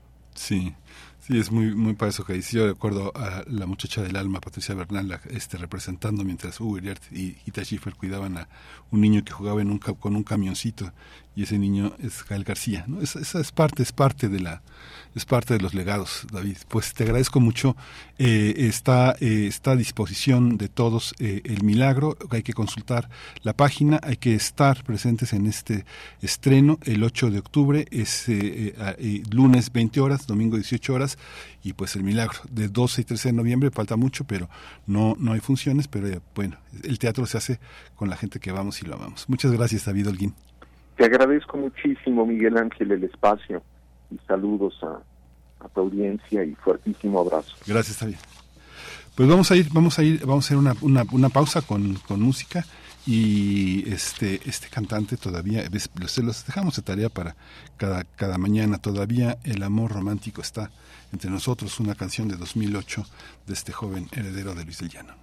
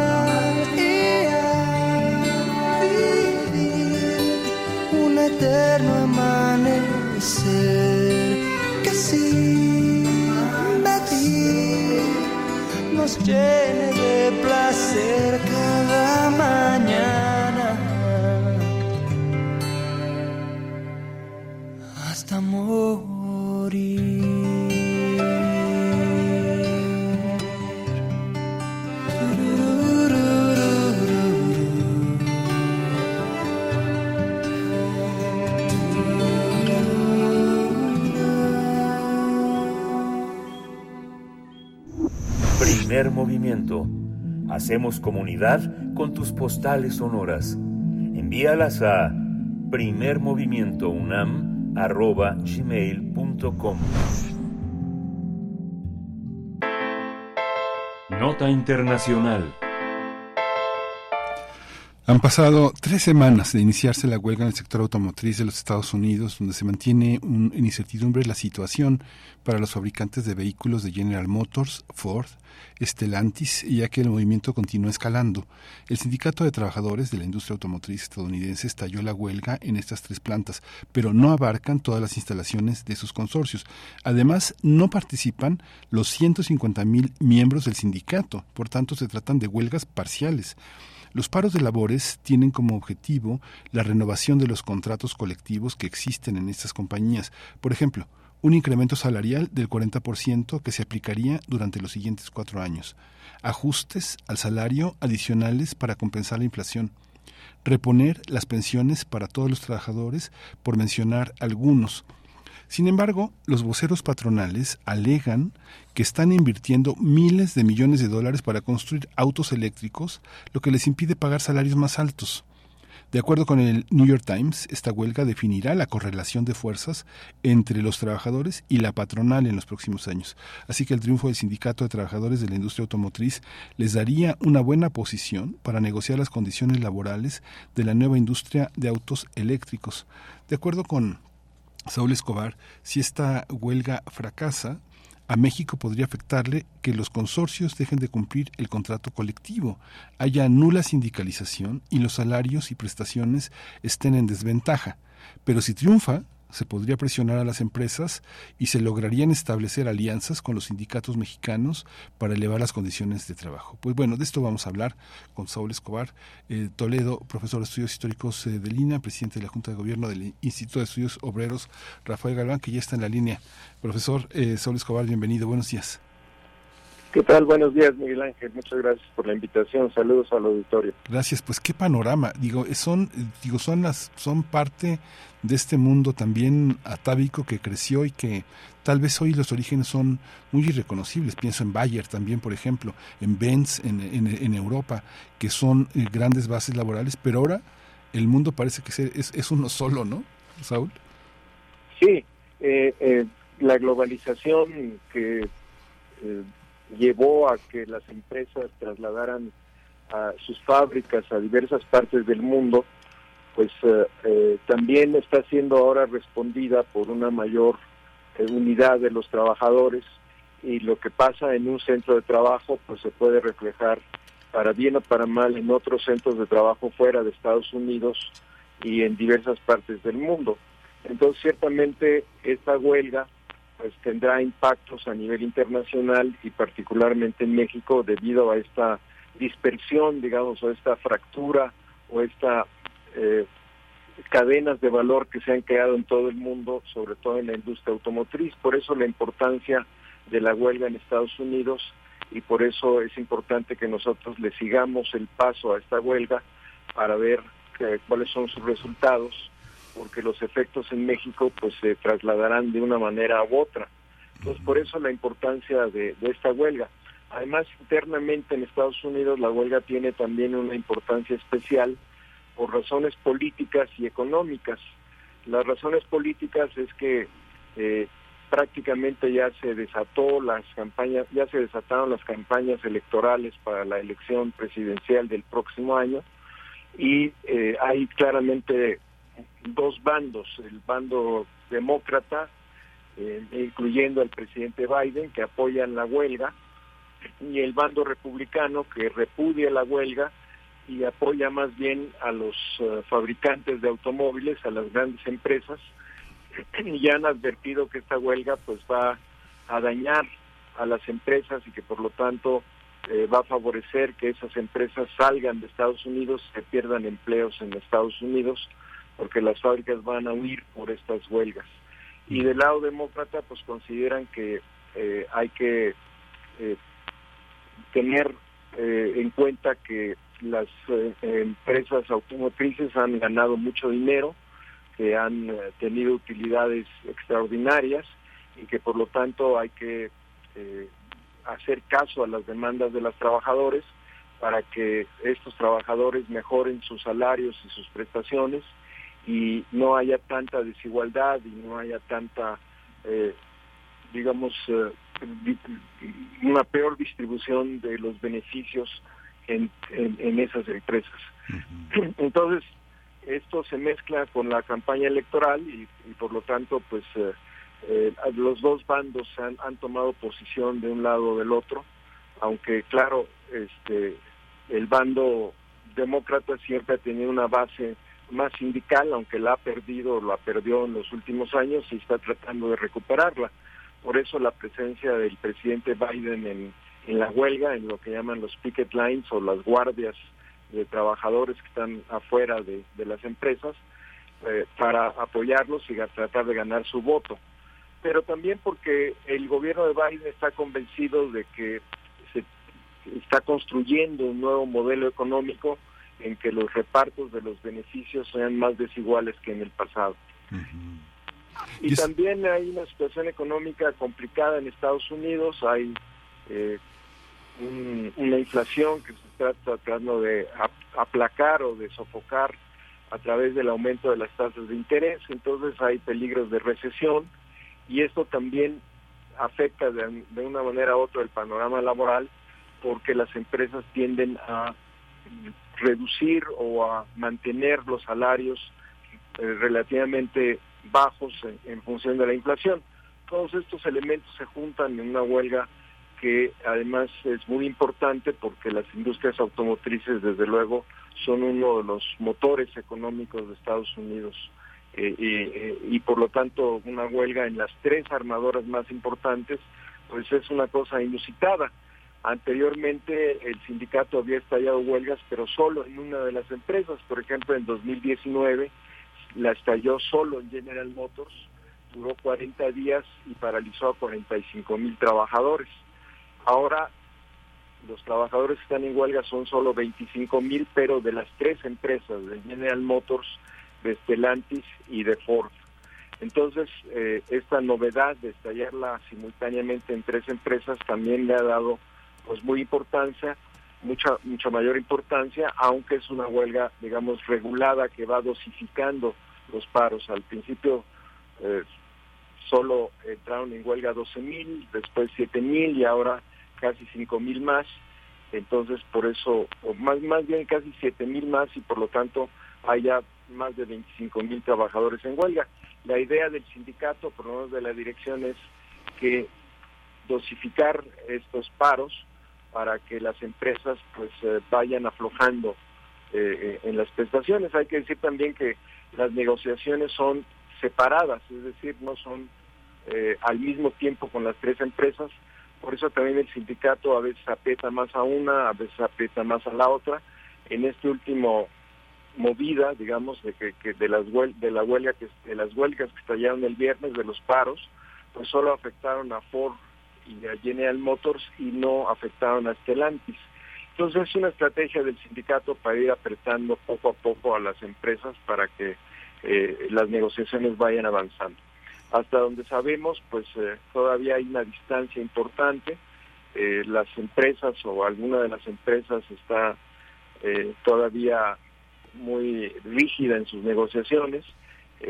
Una de las principales demandas es el aumento de 40%, como dije, distribuidas en varios años, y hasta donde se sabe solo han ofrecido 20%, además de que está pendiente de otras prestaciones y el problema este de los autos eléctricos, que el sindicato reclama que cuando una de las de estas empresas eh, ponga a trabajar una eh, fábrica que tenga que ver con autos eléctricos, pues eh, ahí también el sindicato tenga la posibilidad de firmar un contrato colectivo o de negociar un contrato colectivo para que estos trabajadores también sean beneficiados. Aquí también lo que está en juego es la transición de autos de, gasolina a autos eléctricos, que es una cuestión muy importante porque el gobierno ha invertido mucho dinero para que se dé esta transición, pero solo están aprovechando ese dinero del gobierno las empresas y los trabajadores reclaman que deben tener una participación también en esos beneficios, no con los subsidios del gobierno, sino con una negociación con las empresas que eh, para que aumenten los salarios y las prestaciones. Entonces hay varias cosas en juego eh, en Estados Unidos y por lo tanto también en digamos la situación laboral que mantienen y que se refleja como dijimos en, a nivel mundial y sobre todo en el caso de México. Sí, es muy, muy, es que finalmente también es una, una cuestión de alguna manera simbólica, ¿no? Simbólica porque finalmente lo que parece que dicen los empleadores es, este, y, y esta es esta parte del pensamiento trompista que es, ustedes, trabajadores, no valen nada, y lo que tienen que entender es que nos estamos haciendo ricos, no estorben, ¿no? Es una parte muy, muy cruel de una cosa muy atávica, pero y ese es parte, no sé, profesor, cómo, cómo lo ve, pero es parte de un simbolismo. Digo, 45 mil trabajadores no es nada. FEMSA tiene 340 mil trabajadores. Eh, Walmart tiene más de un millón y medio de trabajadores en Estados Unidos. Tiene más trabajadores Amazon que toda la industria eh, automotriz en Estados Unidos. Y es algo simplemente pensaba, por ejemplo, para el correo en China, pues casi un millón de, empleos. Toda esta, toda esta visión realmente dentro del Producto Interno Bruto, todo lo que se refleja no es nada, pero lo que representa el coche en lo simbólico y lo que representan estos sindicatos es algo que es altamente simbólico, ¿no? ¿O, cómo lo ve usted, profesor? Bueno, no es solo simbólico, porque si, si la huelga se extiende y los paros se, se, también se extienden a otras fábricas de estas empresas, sí podría haber un efecto económico en, en, la industria automotriz, porque al parar algunas plantas eh, se detienen también otras que no están sindicalizadas o que no están en paro por la huelga porque eh, dejan de trabajar debido a que ya no pueden ofrecer, ya no pueden eh, alimentar a las fábricas que están paradas, pues se trata de empresas que producen refacciones para estas eh, eh, eh, armadoras. Entonces sí podría tener un daño para la industria automotriz si se extendiera por demasiado tiempo, por mucho tiempo, y se extendiera a otras fábricas. Desde luego el daño a la economía en general de Estados Unidos puede ser mucho menor, pero no tanto para las empresas que están en huelga. Y esto también repercutiría en México porque algunas plantas tendrían que también parar porque ofrecen sus refacciones a estas plantas que están en paro. Entonces en México también podría haber un cierto efecto económico debido a estas huelgas. Hasta ahora lo que se ha visto es que el daño a las empresas que están en México, que también son parte de, estos consorcios o de otros consorcios internacionales, pues ha sido mínimo y no hay, digamos, un daño eh, reconocible o significativo pero si se alargan, pues sí puede ser eh, eh, un efecto que se empiece a sentir. Hay que recordar, como dije, que en 1970 este, 400 mil trabajadores pararon sus labores eh, y esto sí causó un efecto económico en Estados Unidos. para esos años las empresas fuera de Estados Unidos de General Motors no eran tan importantes y las cadenas de valor no estaban tan repartidas, entonces pues no se notó a nivel mundial. Pero ahora, como dije, hay una situación distinta y una huelga eh, muy larga o muy numerosa o que afecte a muchas plantas industriales, a muchas fábricas, pues sí tendría un efecto más que simbólico. Y sobre todo, eh, eh, digamos, lo que está en juego también es la vida del sindicalismo en Estados Unidos. Como tú mencionaste, hay muchas empresas en Estados Unidos muy numerosas que no están sindicalizadas. Por ejemplo, Walmart, pues tiene muy pocos trabajadores sindicalizados porque tiene una política de impedir la sindicalización o casi prohibir la sindicalización. Sin embargo, en los últimos meses en Estados Unidos parece haber un renacimiento del sindicalismo, puesto que en empresas como eh, Starbucks pues se ha logrado o Amazon se ha logrado sindicalizar trabajadores que antes no lo estaban y esto se considera un avance del sindicalismo muy importante.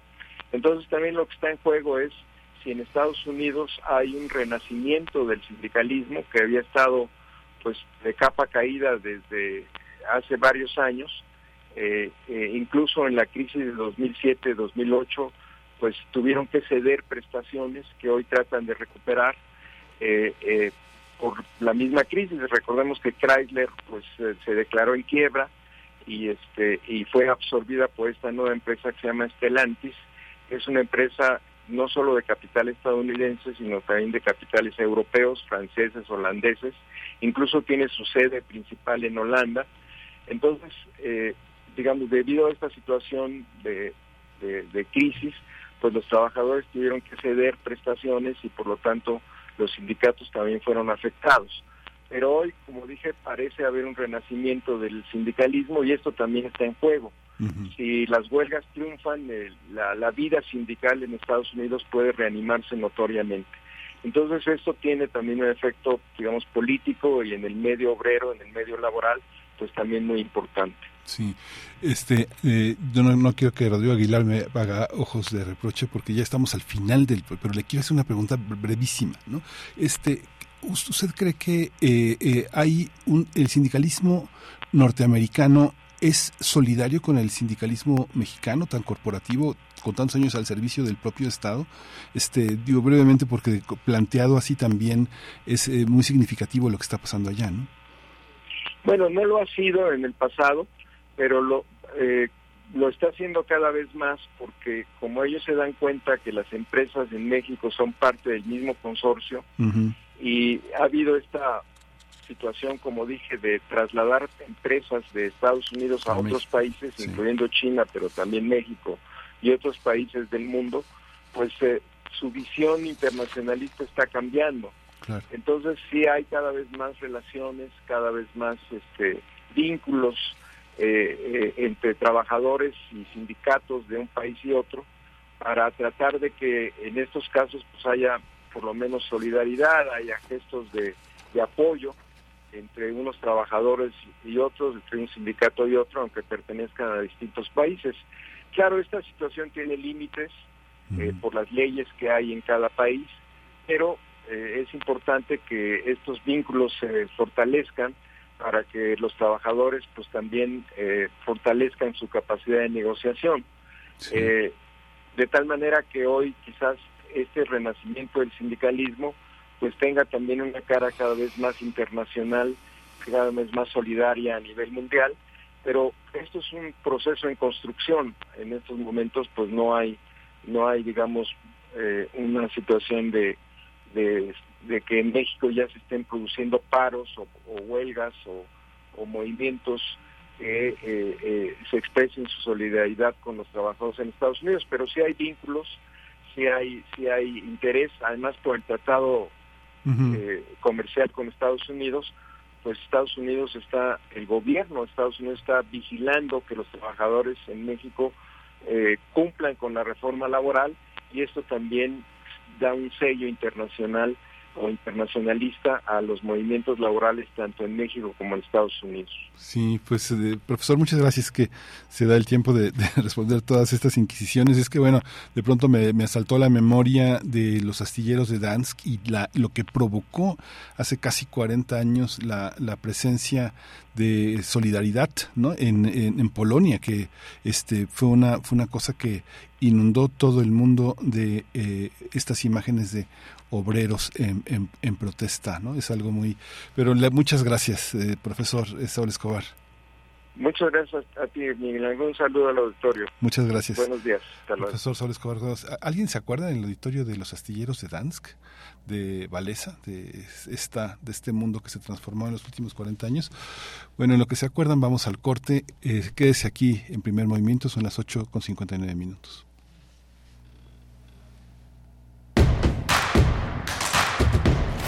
Encuentra la música de primer movimiento día a día en el Spotify de Radio UNAM y agréganos a tus favoritos.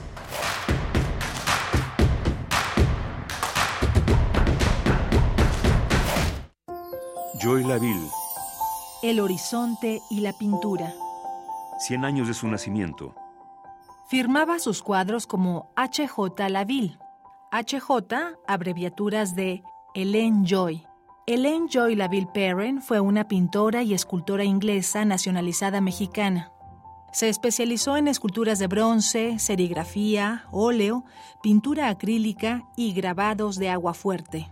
Sí. estuve en Inglaterra, por supuesto, durante la guerra y había muchos soldados de la Fuerza Aérea de otros países. Me casé con uno, un canadiense. Eh, eh, entonces, después de la guerra, eh, me fui a Canadá. Joy Laville, 96.1 FM, Radio UNAM. Experiencia sonora. Alrededor de un tema siempre habrá muchas cosas que decir. Quizá haya tantos puntos de vista como personas en el mundo. Únete a la revista de la universidad donde convergen las ideas. Jueves a las 16 horas, después del corte informativo. Disentir para comprender. Radio UNAM, Experiencia Sonora. Un medio ambiente sano es un derecho. Necesitamos áreas verdes y servicios de limpia iguales para todas y todos. El acceso al agua potable tiene que ser equitativo, sin distinciones. Eso es lo justo. En el Partido Verde trabajamos a favor de la justicia ambiental. Por eso hemos propuesto y logrado el 90% de las leyes ambientales y de protección a los animales de nuestro país. Y seguiremos trabajando por el derecho a un medio ambiente sano. Porque el futuro de la 4T debe de ser verde. Partido Verde. Creemos en un mundo donde se escucha toda la música, toda la música, donde el conocimiento esté abierto al mundo, donde se ame de todas las formas. Ese mundo es posible y vamos a pelear por él. Resistencia modulada. De lunes a viernes, de las 20 a las 23 horas, por el 96.1 de FM, Radio UNAM. Experiencia sonora. Hoy sabemos que nuestra salud es primordial. En Hipócrates 2.0 abordamos temas sobre medicina e investigación para tomar mejores decisiones y mantenernos en equilibrio con nuestro cuerpo y nuestras emociones. Escúchanos todos los martes a las 18 horas por el 96.1 de FM. Hipócrates 2.0 en Radio UNAM. Experiencia sonora.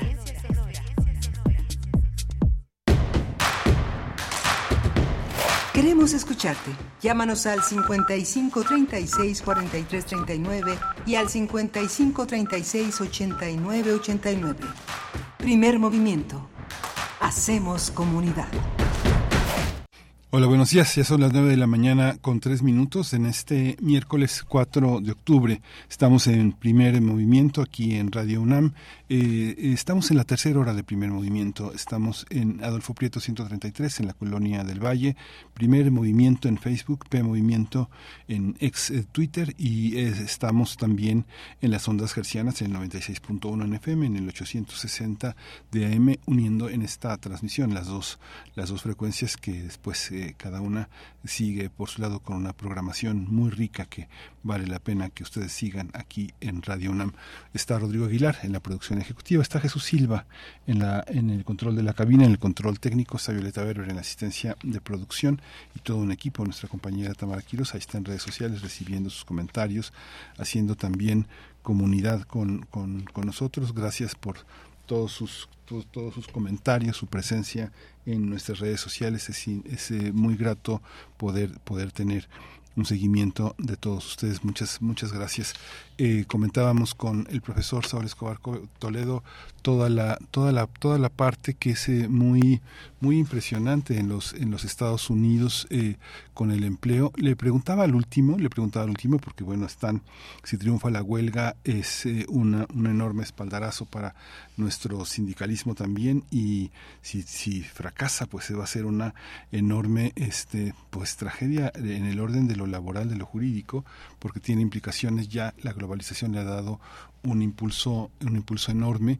Y la industria, aunque yo le decía que era una cuestión simbólica, él me decía, no, no es, no es nada simbólica, tiene un impacto muy fuerte con todo y que de pronto General Motors puede tener 45 mil trabajadores y una empresa como Walmart, 2 millones 200 mil empleados, o una empresa como Amazon, 798 mil, o este, este, el servicio postal de mensajería en Estados Unidos tiene más de medio millón de personas, es algo también que nos obliga a pensar todo lo que se ha hecho también en esta, en esta administración en materia de empleo. ¿Cuánto tiempo duran los trabajadores mexicanos en sus empleos? Muchas personas se capacitan, se desarrollan, se empoderan y a los dos o tres años se van porque es tan desigual, las relaciones laborales son tan explotadoras muchas empresas que la gente aprende y se va para no seguir la explotación una vez que aprende. Eh, los países que tienen mayor estabilidad en el empleo son Italia, Francia, Grecia, la gente, Alemania, España, la gente dura un promedio de más de 10 años. En México a veces los empleos duran entre 3 y 6 meses. La gente vuela, se va o la despiden, la cortan. ¿no? Es algo que vale la pena mucho revisar. Le preguntaba a Saúl Escobar sobre el tema de la solidaridad sindical. Los sindicatos han sido muy mal usados por el corporativismo estatal. Los sindicatos son una conquista que tenemos que defender todos los mexicanos y enorgullecernos de quienes tienen una plaza sindical y pueden gozar de una, de una garantía laboral y espiritual para su vida.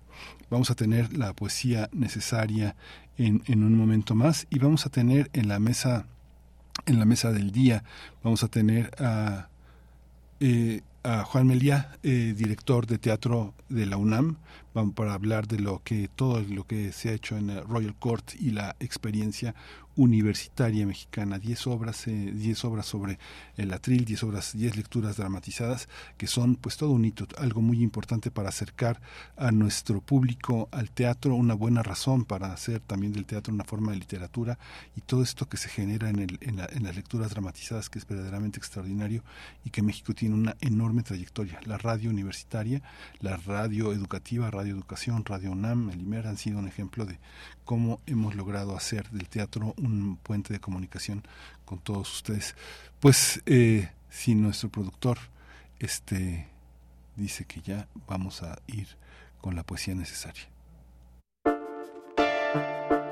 Es hora de poesía necesaria. Hoy vamos a eh, leer eh, la poesía de una poeta mexicana que es toda una académica, una escritora en toda la línea, ensayista, traductora, Mariana Bernardes. Eh, un poema que es muy reciente, que se llama Tú, la llena de pájaros. Y vamos a acompañarlo con, una, con un dueto, con un implug, que se llaman así, creo que se llaman así, cuando dos artistas se reúnen en una transmisión, en un concierto conjunto, que es Julieta Venegas y Marisa Monte, con una hermosísima canción que se llama Ilusión en un, trenzado entre el español y, la, y, el portugués. Dice, tú la llena de pájaros. Sea la paz contigo, tú la llena de pájaros, la de parábolas del río que no se seca, la revelada en el estigma del fuego, la incrédula perdida en el aroma de la rosa, la que desanda los caminos del alba y arroja piedras a los perros, que en su hambre van tras tu sombra, por si acaso dejaras caer unas migas del pan que no tienes. Tú la de los sueños despeñados, que anidas entre las ortigas buscando algo que te lave de los ojos, el mucho mar que atormenta tus días, esa arborescencia que alza sus ramas, rasgando con su danza el silencio. Sea así que todo lo nombrado ocurra entre las plumas de tus alas, en la pisada matinal de los nardos que recoges, sea la paz contigo, arropada en tu misterio. ¿La paz conmigo? Si yo no escucho salvo el viento cuando golpea los ventanales, cuando las señales dan aviso de la tormenta de estrellas, de la fatalidad presta a saltar y devorar con su hambre, de la, de la indefensión que esconde tras de sí el arrojo del incauto.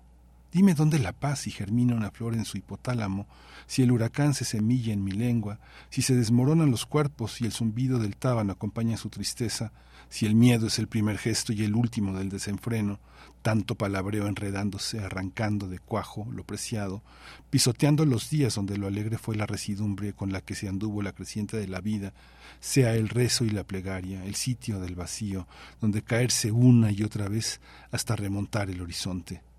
¿Quién conmigo? Dilo tú, si la paz de la que hablas también ha huido del silencio. Sea entonces el vacío, el caerse en el vacío, en su no silencio, en el en vez de la herida, en la incredulidad de tus dedos cuando al tocar su hueco presienten el nudo que deshila la oscuridad, pájaro del deseo posado en la piedra que arrojas a los perros que husmean la periferia de la tormenta. ¿Quién conmigo sino la rabia tajando hasta la miseria, arrodillando el aullido hasta volverle una sordera muda, anegada el agua en los ojos, todos por las amapolas rojas que entintan con su sangre la tierra donde los mataron, donde los vuelven a matar por si la sin razón, por el dominio de una falsa locura y el espejismo de una promesa no cumplida y la pequeñez de una barca surcando la desesperanza. Sea la grafía del oído, la concha eterna de su laberinto, quien desate el tamborileo de los dedos para dar cuenta de la oscuridad que habita en el corazón del flechador, me lo ha dicho el ángel alicaído, y yo no sé qué pensar si lo escucho llorar, escondido entre los peñascos de la tierra, atenazado por el horror calnita, el ángel que no volvió más, y yo no sé qué pensar, porque en la rojedad quedó esparcida su ceniza, y el limo y el barro y el húmero llanto. La pasea contigo, tú el ya desaparecido, tú el nunca olvidado. Sea entonces la mudez y el pasmo, Ay, arráncanos estos clavos, ay, el ángel, ay, el vacío, ay, este tanto caer. La paz contigo detrás de la arboleda jugando al escondite mientras los sicarios afilan los puñales. Tú, la llena de pájaros, ábrete.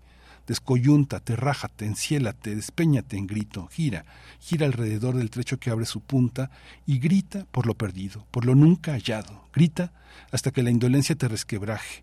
Sea la paz con nosotros que baje de la cruz arbolada y de los soles, que venga con sus estrellas a consolarnos de lo inconsolable, que limpie de abrojos los montes y las selvas, ahí donde la mano olvida la siembra y el nombre de las flores, que sus aguas bauticen los días, que nos vuelvan a ser de su risa, que nos enrede en los ojos un jolgorio de pájaros o un racimo de nubes antes de que la lluvia lave la sangre.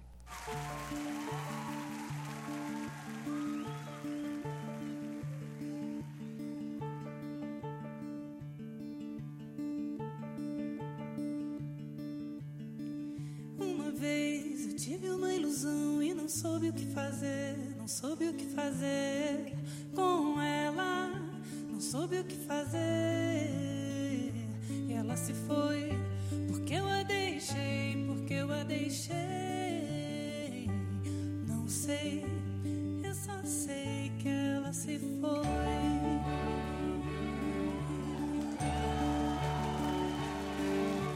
Mi corazón desde entonces la llora portão ella. No supe qué hacer se me fue. Porque la dejé, porque la dejé. No sé, solo sé que se me fue. Sí,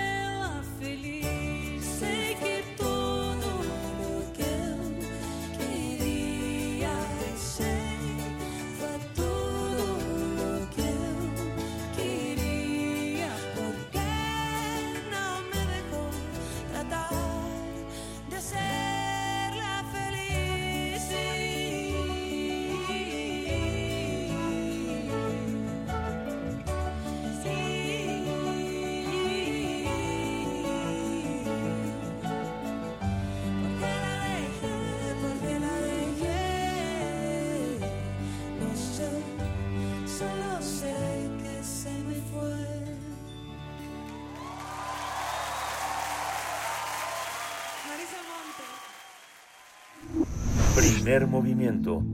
Hacemos comunidad con tus postales sonoras. Envíalas a primermovimientounam.gmail.com La mesa del día. Después de dos años de trabajo, diez dramaturgos mexicanos de diversos territorios del país se reúnen para presentar el teatro más relevante eh, para impulsar una nueva escritura teatral. Se trata del Royal Court Theatre en Londres, que en colaboración con la UNAM y The Anglo Art Foundation presentan diez textos inéditos de dramaturgos mexicanos. Los escritores que pertenecen a diversos territorios de la República Mexicana han trabajado para desarrollar obras de teatro a partir de la complicidad y la guía de creadores escénicos del Royal Court Theatre en Reino Unido y es una actividad que van a compartir con fragmentos de los textos dramáticos inéditos que interpretan alumnos y profesores de las escuelas de teatro de la UNAM. Los directores británicos Lucy Morrison, Chris Thorpe, Gunesha Bola acompañarán también esta última etapa de creación. La muestra se va a llevar a cabo en el Teatro Santa Catarina, en el Jardín Santa Catarina 10, en la alcaldía de Coyoacán, y la entrada va a ser libre, un cupo limitado, pero pero pues se va a llevar a cabo a partir de hoy y hasta el próximo domingo a las 6 de la tarde. Y para hablar de esta, de esta articulación, de estas lecturas dramatizadas resultantes de tanto trabajo, de tantas instituciones de primer orden eh, vinculadas, está eh, eh, Juan Melía. Él dirige Teatro UNAM y bueno, fue un hombre, un hombre auténticamente amante del teatro, un hombre de teatro. Juan Melía, bienvenido, buenos días.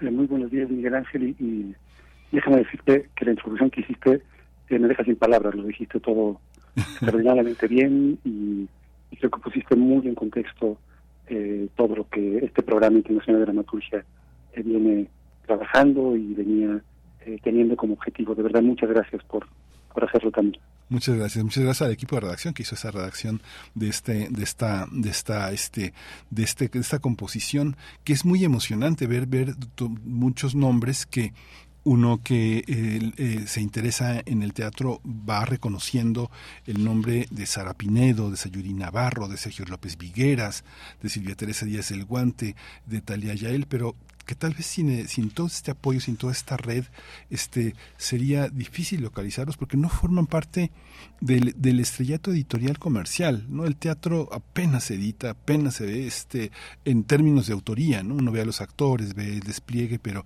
a veces los autores están un poquito atrás, ¿no? Este, Juan. Y sobre todo los, las, los, los autores jóvenes, ¿no? De las nuevas generaciones. Sí.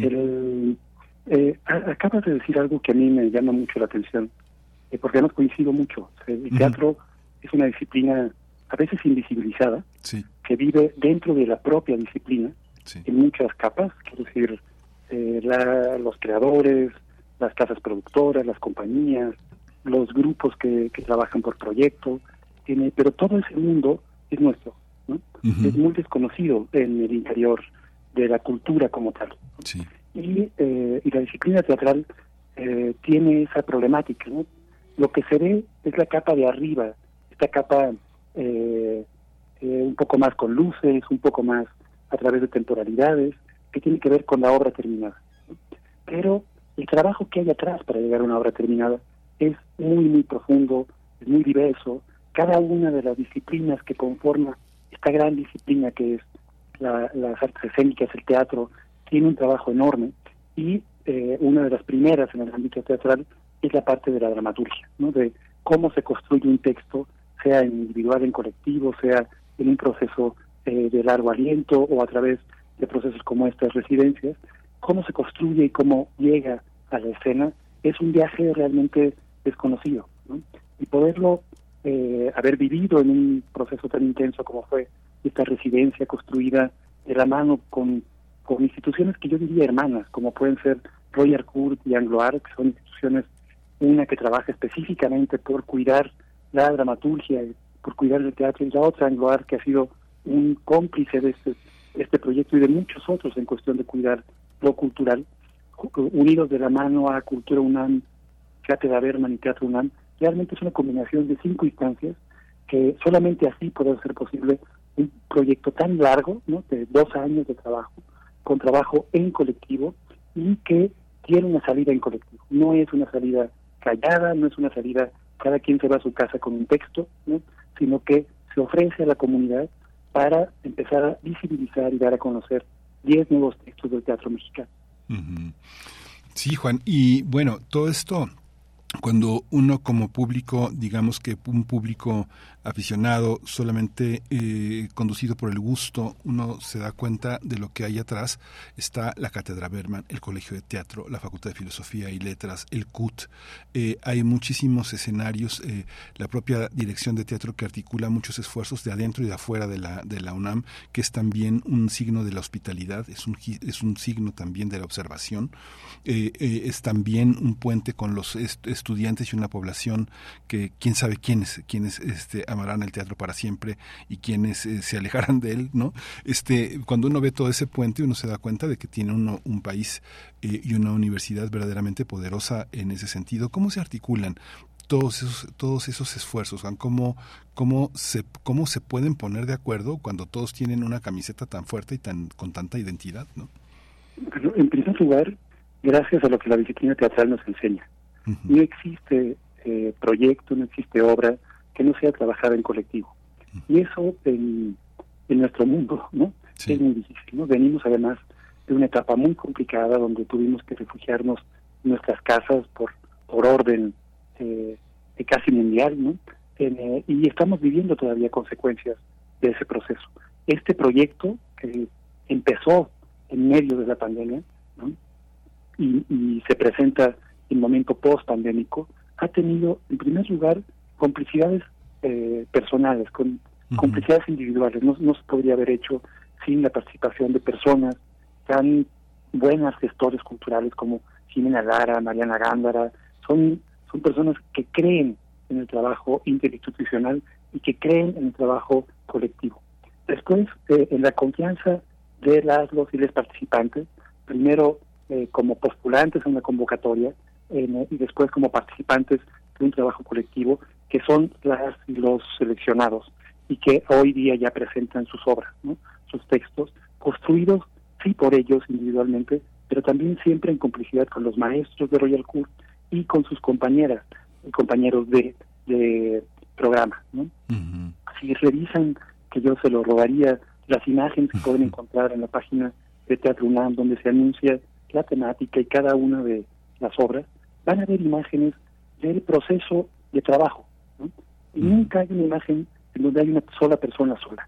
Siempre están trabajando juntos, probando el texto, siendo ellos eh, como comunidad eh, cómplices para la construcción de lo que está escribiendo mi compañera, mi compañero.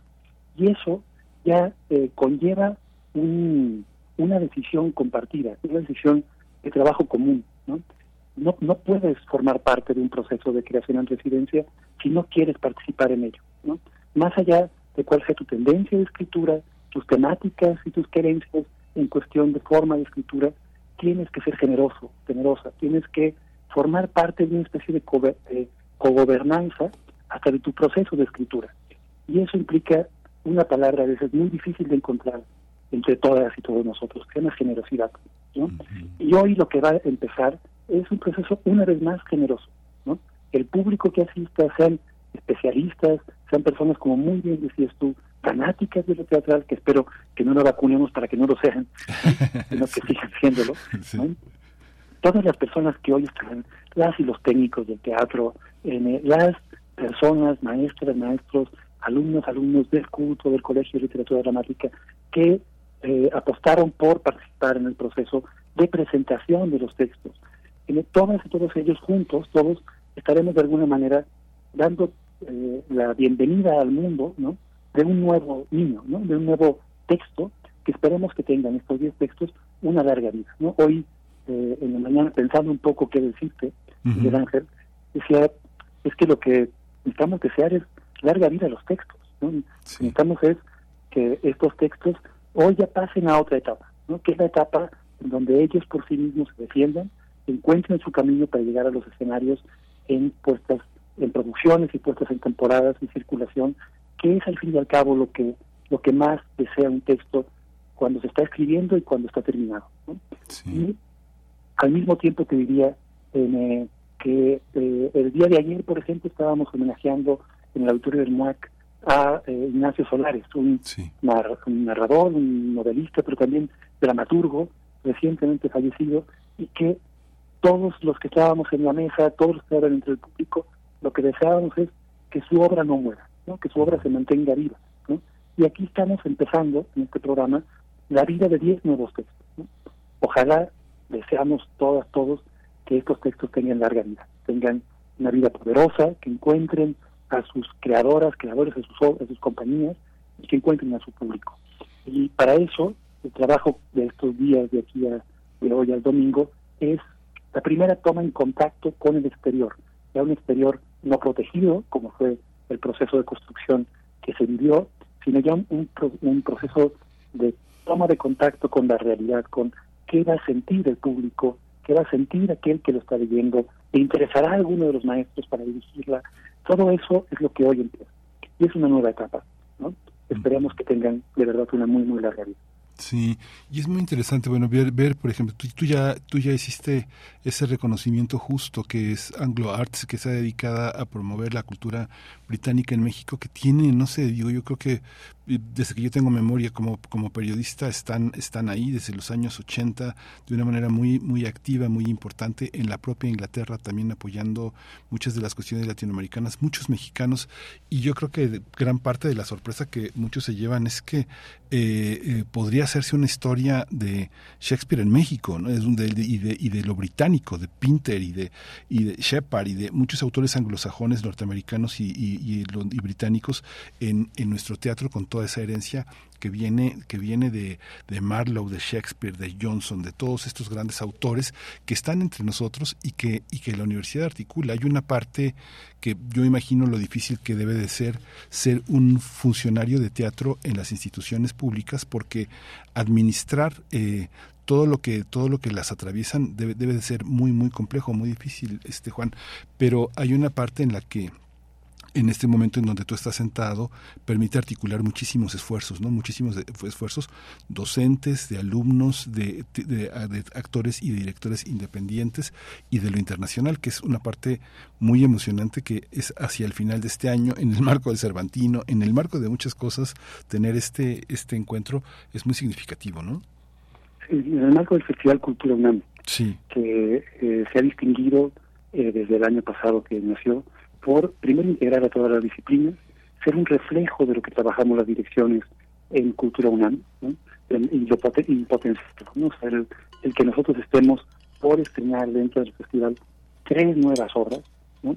Se dice fácil, pero no, no es sencillo. estamos estrenando un texto español escrito por uno de los dramaturgos actuales más importantes allá, como es Alberto Conejero, sobre una figura emblemática en la, en la cultura tanto de España como de México, como, como es Leonora Carrington, en el que estemos rescatando junto con la Compañía Nacional de Teatro a María Luisa Ocampo, una dramaturga de principios del siglo XX en México, muy poco montada, pero que fue una gestora cultural importantísima en su época, alguien que trabajaba por los otros, ¿no? pero que además era una escritora muy potente, pero que el tiempo ha ido como tapando y que eh, dentro de los programas Vindictas por parte de Cultura UNAM y a la luz por parte de la Compañía Nacional de Teatro estamos juntos rescatando.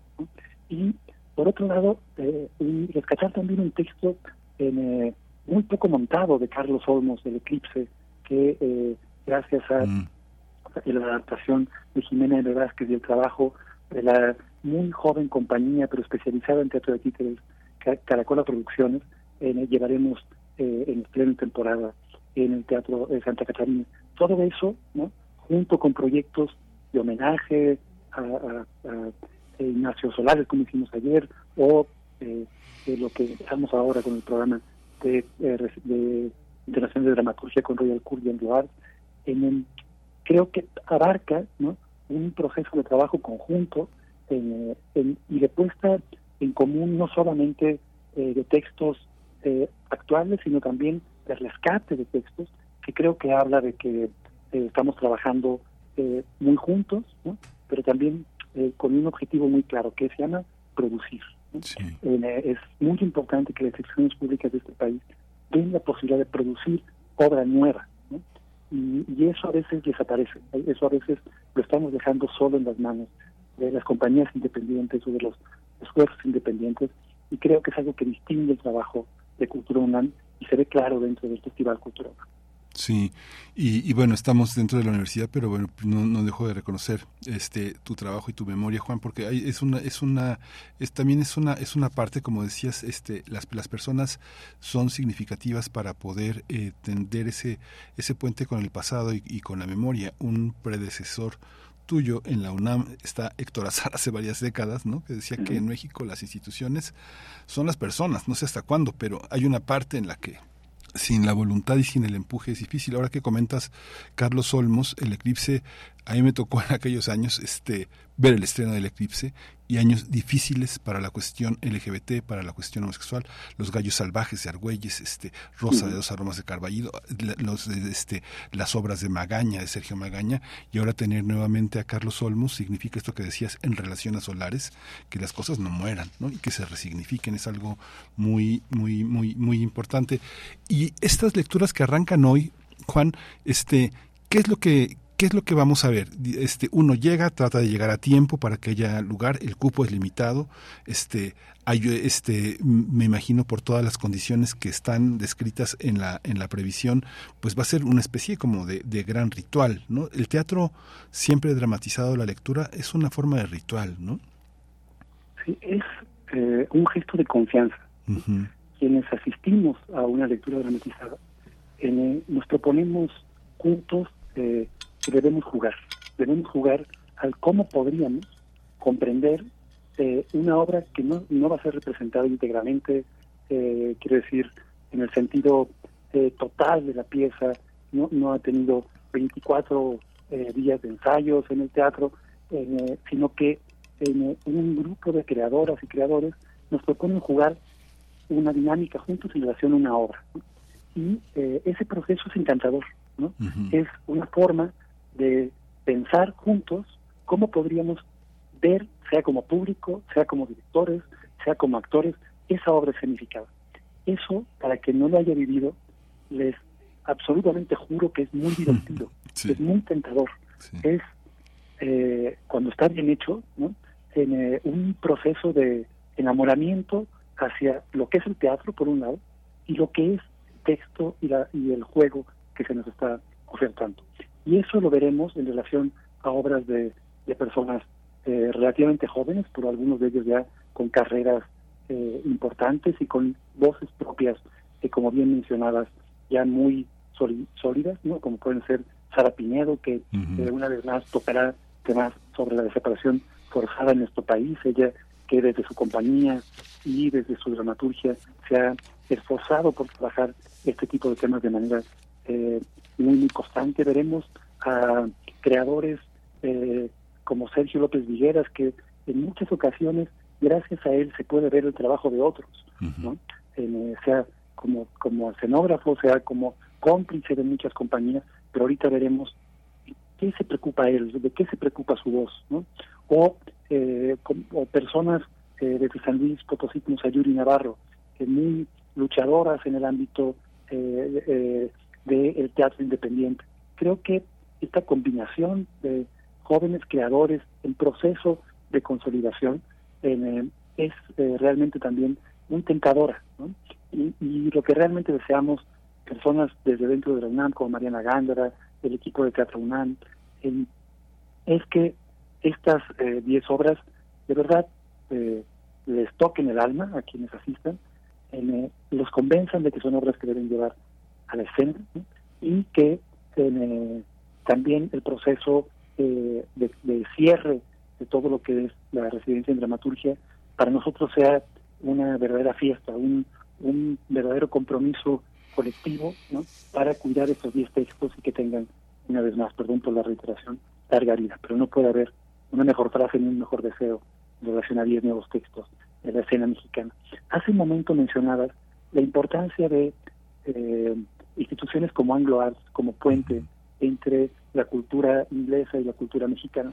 Y creo que es algo que nos hace mucha falta ¿no? en nuestro país, que haya esta defensa de lo, de lo mexicano, como hace Anglo Arts también de la defensa del, de lo, del Reino Unido y instituciones como Royal Court con su generosidad de venir a trabajar con nosotros y nosotros. Creo que esa parte es fundamental porque sirve para difundir no solamente un texto, ¿no? Sirve para difundir, porque estos 10 textos estarán también traducidos al inglés y podrán Royal Court también pensar si hago algo con ellos. ¿no? O sea, este, este juego de permitir larga vida a las cosas y de permitir visibilidad de los proyectos culturales y de las creaciones artísticas es absolutamente necesario para eh, lo que es un modelo cultural sólido y sano.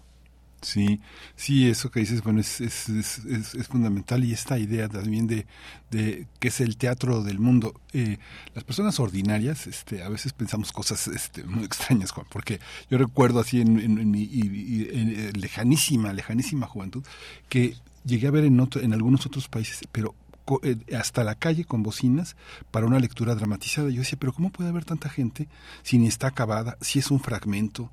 O sea, ¿por qué no? Y, y, veía tanta gente capaz de escuchar hasta tres, cuatro horas a un conjunto de dramaturgos o a un solo dramaturgo, no sé, el Friede Jelinek o Peter Turini, o mucha gente este, eh, es, escuchando a sus dramaturgos, a, a, la poesía teatral de su propia lengua, ¿no? Es algo muy, muy impresionante. Después lo entendí, después entendí que era eso, era una manera de escucharse a sí mismos, ¿no? Era una manera en que la gente se reúne para verse, ¿no? En un espejo con todo y que solamente haya un conjunto de actores en un atril, ¿no, Juan? El día de ayer, en el homenaje teatral Ignacio Solares, eh, pasó algo realmente exacto a lo que acabas de decir. Me llama mucho la atención la coincidencia de, de, de lo que comenta. En, eh, hubo lectura de textos de The Living Tremens y de Navero el Otro, a cargo de Luis Maya, Salomón de Santiago y Antonio Cristán. Y eh, hubo en cierto momento, cuando terminaron esas lecturas, bravos entre el público bravos hacia el texto, pero también bravos hacia la lectura, ¿no? hacia este gesto tan básico como puede ser leer en voz alta una obra teatral, ¿no? pero estaba tan bien hecho, ¿no? le creías a quien leía, en donde la reacción del público fue bravo, ¿no? fue había expresiones y fueron lecturas de dos minutos, quiero decir, no fue una lectura dramatizada de la obra íntegra, sino eran solo pequeños ejemplos. Esa caer en la tentación de que aquello que me están leyendo es cierto y que lo hicieron también que me lo creí, ¿no? en, eh, exactamente lo que tú dices. Y el teatro, cuando está bien escrito, bien trabajado, bien pensado, bien actuado, tiene esa enorme cualidad. ¿no? Acabas creyéndolo o no. ¿no? Y, y, creo que eso, sé que tú eres un fanático absoluto de normal en relación al teatro, no tienes nada, perdóname, tienes total es un fan absoluto de lo teatral y un seguidor absoluto de, la disciplina, y sabes que eso sucede, ¿no? Sea en Inglaterra o sea a partir de hoy en el Teatro Santa Catarina, los invitamos a caer en esa trampa, ¿no?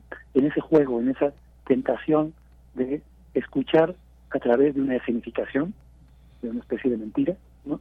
Algo cierto, ¿no? Cierto en voces de muy, muy jóvenes escritores, ¿no? Escritoras, y interpretado desde por maestros maestros del CUT y del Colegio de Literatura Dramática y también por alumnos y alumnos y exalumnos y exalumnos. Oye, Juan, tengo la que tengo la oportunidad de, de, tenerte en el micrófono y te ha tocado a ti la oportunidad de estar en la pandemia, de regresar de la pandemia y quisiera un poco que compartieras con nuestros radioescuchas ¿Cómo, ¿Cómo ha sido toda esta dificultad desde la, la universidad de tratar de ser, eh, no sé si la palabra correcta sea paraguas, pero de ser un lugar de, de cobijo, una especie también como embajada del teatro, sobre todo del teatro del interior del país. Es, ha sido asombroso cómo, cómo se han podido hacer cosas ¿Cómo se ha hecho esto? ¿Cómo, ¿Cómo se ha logrado trazar un puente con tanta gente del interior? Ahora justamente en lo que vamos a ver en el Teatro Santa Catarina está representado mucho de lo que está pasando en el interior del país, de dejar de que esta ciudad sea el ombligo de todo y tratar de pensar en, una, en esta parte que la Universidad sin Fronteras, sin muros, este, trata de hacer al interior. ¿Cómo, ¿Cómo se ha logrado? ¿Cómo ha sido este esfuerzo en un periodo de tanta vigilancia presupuestal, de recortes, eh, de tanto miedo de viajar, de contagiarse, de cómo, cómo ha sido un poco que nos compartas esta experiencia, Juan. Es, es una pregunta interesante y con múltiples posibilidades de respuesta. la primera que no quiero dejar de hacer eh, es que creo que la pandemia nos obliga y nos enseñó a despedirnos bien y a dar gracias. No, lo voy a dejar de repetir. Somos una generación marcada por un evento común. Y en ese evento común se nos fue gente muy cariñosa y muy querida por nosotros, sea en lo personal, sea en lo familiar o sea en lo profesional. En, eh, yo perdí a mi mejor amigo, a Guillermo Eras, el gestor cultural que a mí más me ha marcado en, mi historia. Y, eh, y, es algo que no puedo quitarme. ¿no? Eh, así la disciplina teatral perdió a gente maravillosa. y creo que eso es un primer punto. O sea, él nos marcó algo de manera común y yo no quiero olvidarlo. ¿no? O sea, quiero olvidar el sufrimiento, quiero olvidar muchas de las cosas que vivimos, ¿no? pero no quiero que como generación se nos olvide y que debimos aprender algo con, todo esto. Eh, de las cosas que creo que debimos haber aprendido es que los presupuestos no deben bajar, sino subir. Estamos en una institución, en Cultura UNAM, en donde la cultura defendió su presupuesto y, eh, y no bajó. Creo que eso hay que decirlo también claramente. Las instituciones públicas necesitan el presupuesto, necesitan no disminuir, sino acrecentar su presupuesto. Lo tercero es que eh, el día de ayer eh, empezó en Cultura UNAM un encuentro de reflexión contemporánea sobre museos y escuchaba a, la directora del MACBA, del Museo de Arte Contemporáneo de Barcelona, y de manera muy articulada y en su en su lenguaje, en, su bien decir, usaba conceptos no de manera adornada, no de manera eh, fácil, no de no como gestora cultural contemporánea que todos saben, no, sino como parte de su real cotidianidad, tan eh, impactantes como gobernanza, que es muy fácil de decir, pero muy difícil de articular.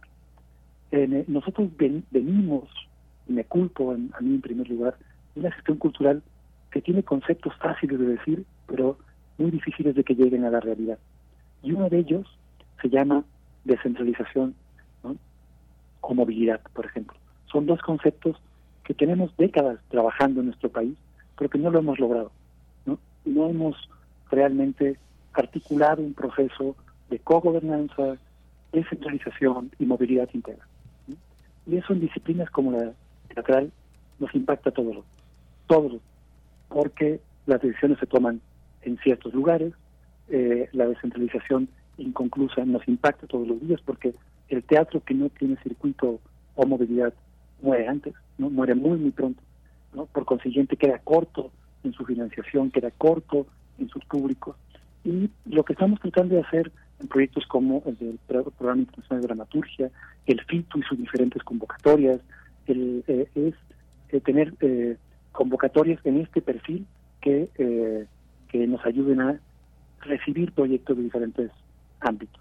Y también, si bien en nuestra área de programación y producción no tenemos convocatoria nacional, recibimos proyectos de todo aquel eh, que quiera acercarse con nosotros. Y los presentamos al Consejo Asesor de Programación, un consejo que está integrado por personas tanto del ámbito institucional de la UNAM como por jóvenes eh, recién egresados, y eso nos ha dado, eh, diría yo, y de manera eh, inicial, un proceso de cogobernanza en las decisiones creo importante. En, acabamos de tener una corta temporada eh, de Murmurante Teatro de Yucatán en el Teatro Santa Catarina y tuvo una asistencia de más del 80-90% en sus funciones. Eso creo que antes era impensable para una, una obra no de la capital del país. Y se fueron absolutamente felices, igual que nosotros estuvimos absolutamente felices de tenerlos en nuestra programación.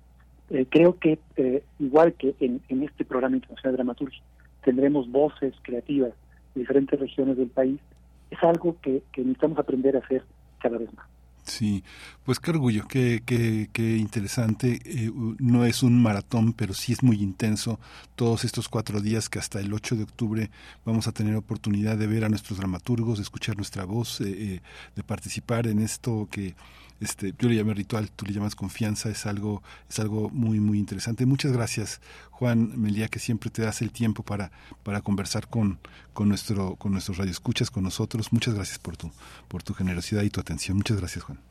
Gracias a, ustedes en, en, Radio Nama, a ti en lo particular por siempre ser tan cuidadoso y cariñoso con la disciplina teatral y a, su público, rogarles que entren en la página de teatrounam.com.mx, que revisen las actividades que tenemos en el Festival Cultura UNAM, que se acerquen a la obra Leonora, a la obra El Eclipse, a la obra Más allá de los hombres, que están a punto de estrenarse y que, que se quedarán en temporada un rato con nosotros.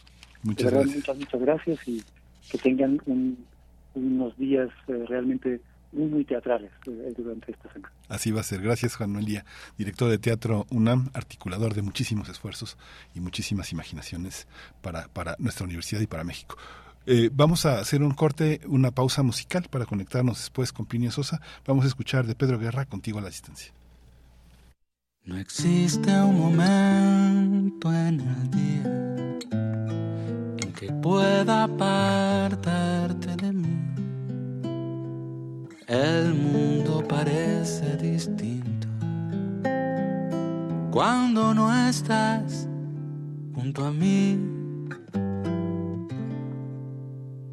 Bella melodía en que no surjas tú. yo quiero escuchar cuando me faltas tú. Es que te has convertido en parte de mi alma. Ya nada me conforma. Si no estás tú también. allá de tus labios, del sol y las estrellas, contigo en la distancia, amada mía,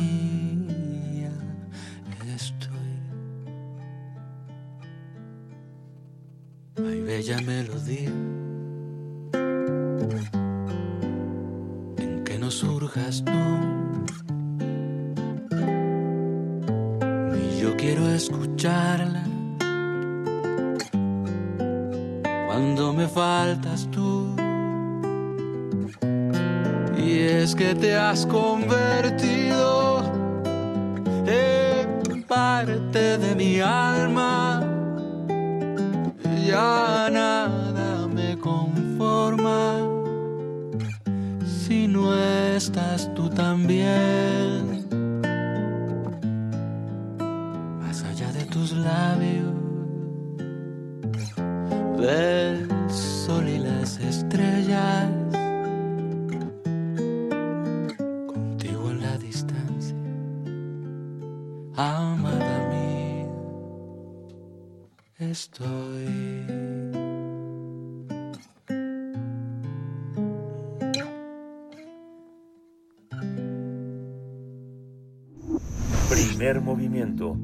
Hacemos comunidad con tus postales sonoras.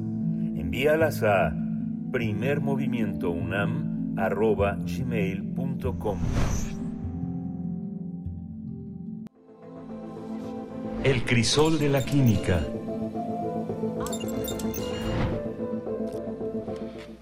Ya está con nosotros eh, Plinio Sosa, el doctor Plinio Sosa, eh, químico, un hombre dedicado a la difusión y a la docencia de muchas tareas, pero la que nos compete aquí es el crisol de la, de la química en la que pues hemos, hemos trazado esta aventura ya mucho tiempo, querido Plinio Sosa, mucho, mucho gusto escucharte.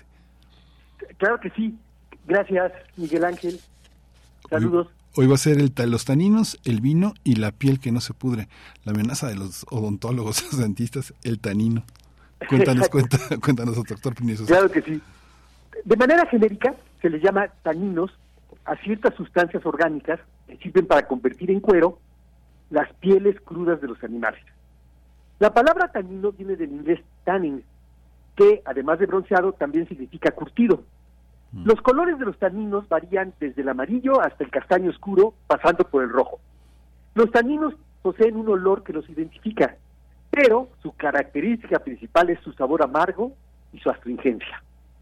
Muchas plantas y frutas contienen taninos, pero principalmente se encuentran en la corteza de algunos árboles como el roble, el castaño.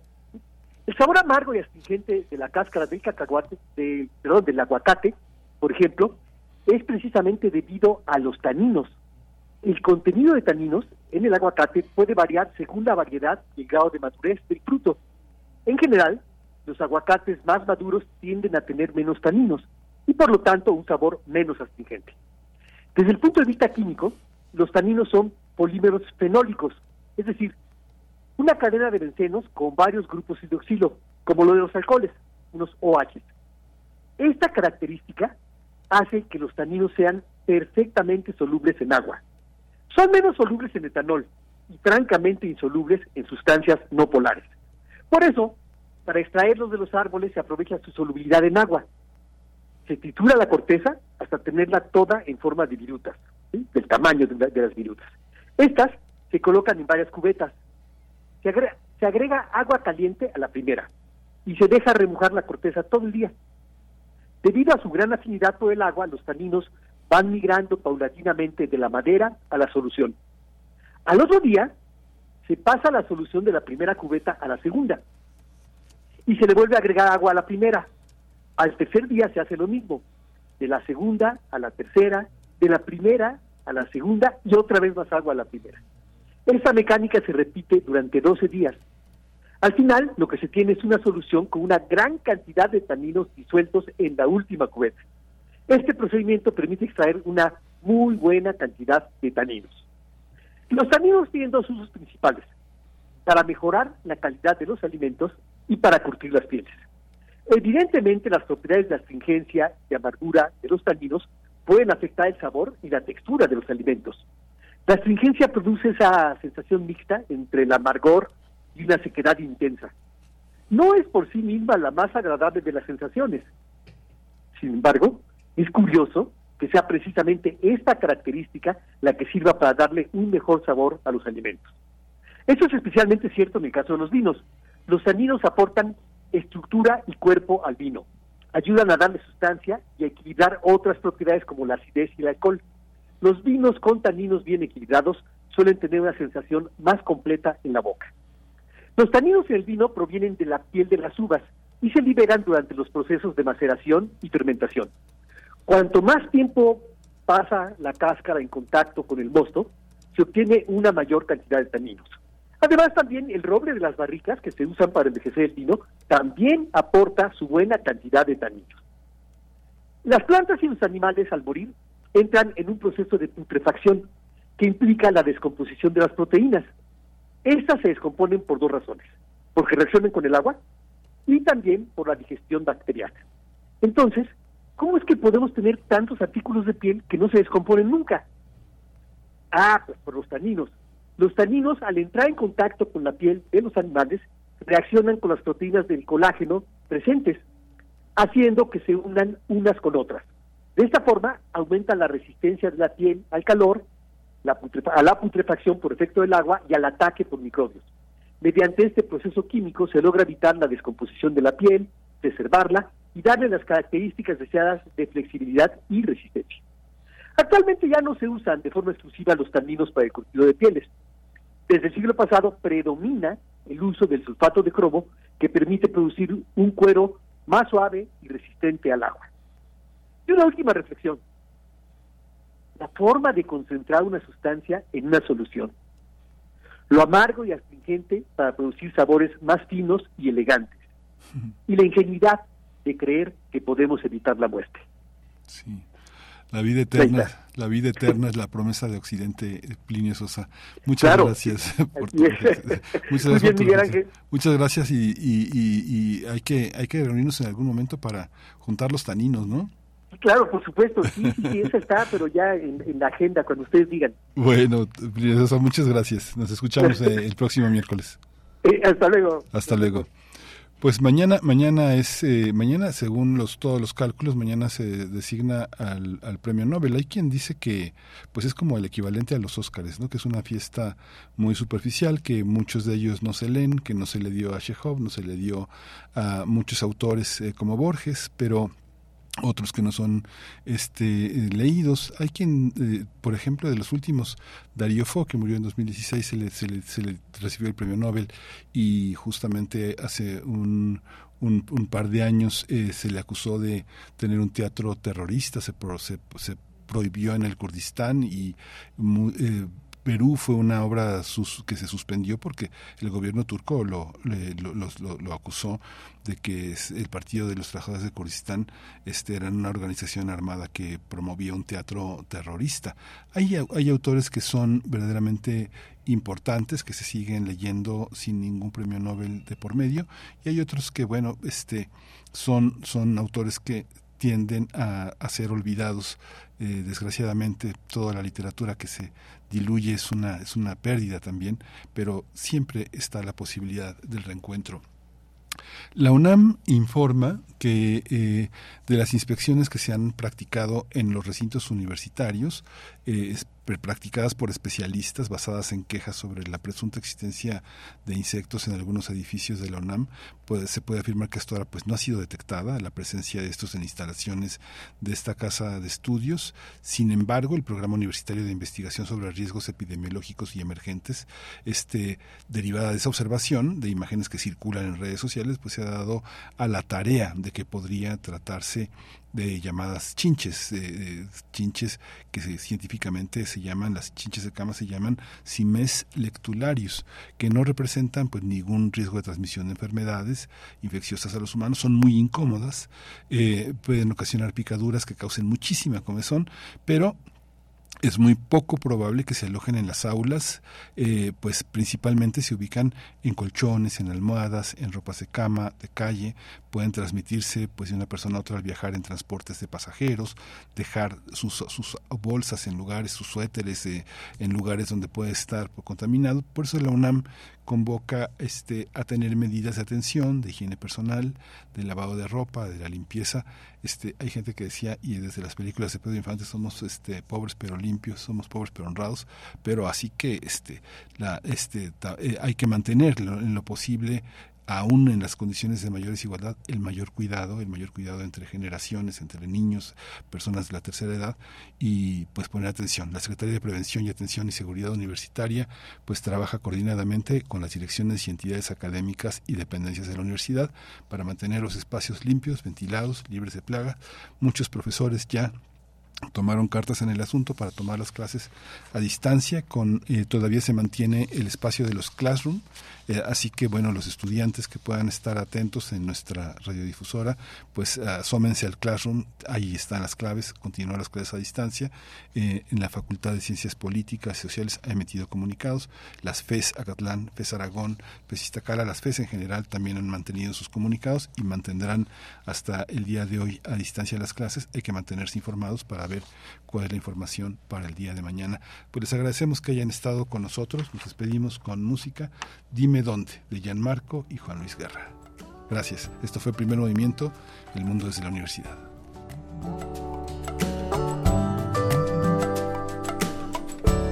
¿A dónde van las colondrinas que en otoño se perdieron entre el cielo y una flor? ¿A dónde van las apariencias en la cara de la gente cuando encuentran el amor? Dime dónde va una nube luego de llorar la lluvia, luego de engañar al sol. ¿Dónde vas? ¿Dónde vas cuando te pierdes? ¿Dónde vas? ¿Dónde vas cuando te duermes? ¿Dónde vas? ¿Dónde vas cuando te pierdes? Dime dónde te has metido. Que te extraño, que te extraño, corazón. Yeah, yeah, No, no, no, no, no, ¿A dónde van las ilusiones? que un invierno florecieron entre un niño y su acordeón. Dónde van las decepciones luego de arrancar el alma y partir la vida en dos? Dime dónde van los sueños luego de adornar la noche sin dejarte explicación. Radio UNAM presentó Primer movimiento. El mundo desde la universidad con Berenice Camacho y Miguel Ángel Gemain en la conducción. Rodrigo Aguilar y Violeta Berber, producción. Antonio Quijano y Patricia Zavala, noticias. Miriam Trejo, coordinación de invitados. Tamara Quirós, redes sociales. Arturo González, operación técnica. Locución, Tessa Uribe y Juan Staca. Quédate en sintonía con Radio UNAM. Experiencia sonora.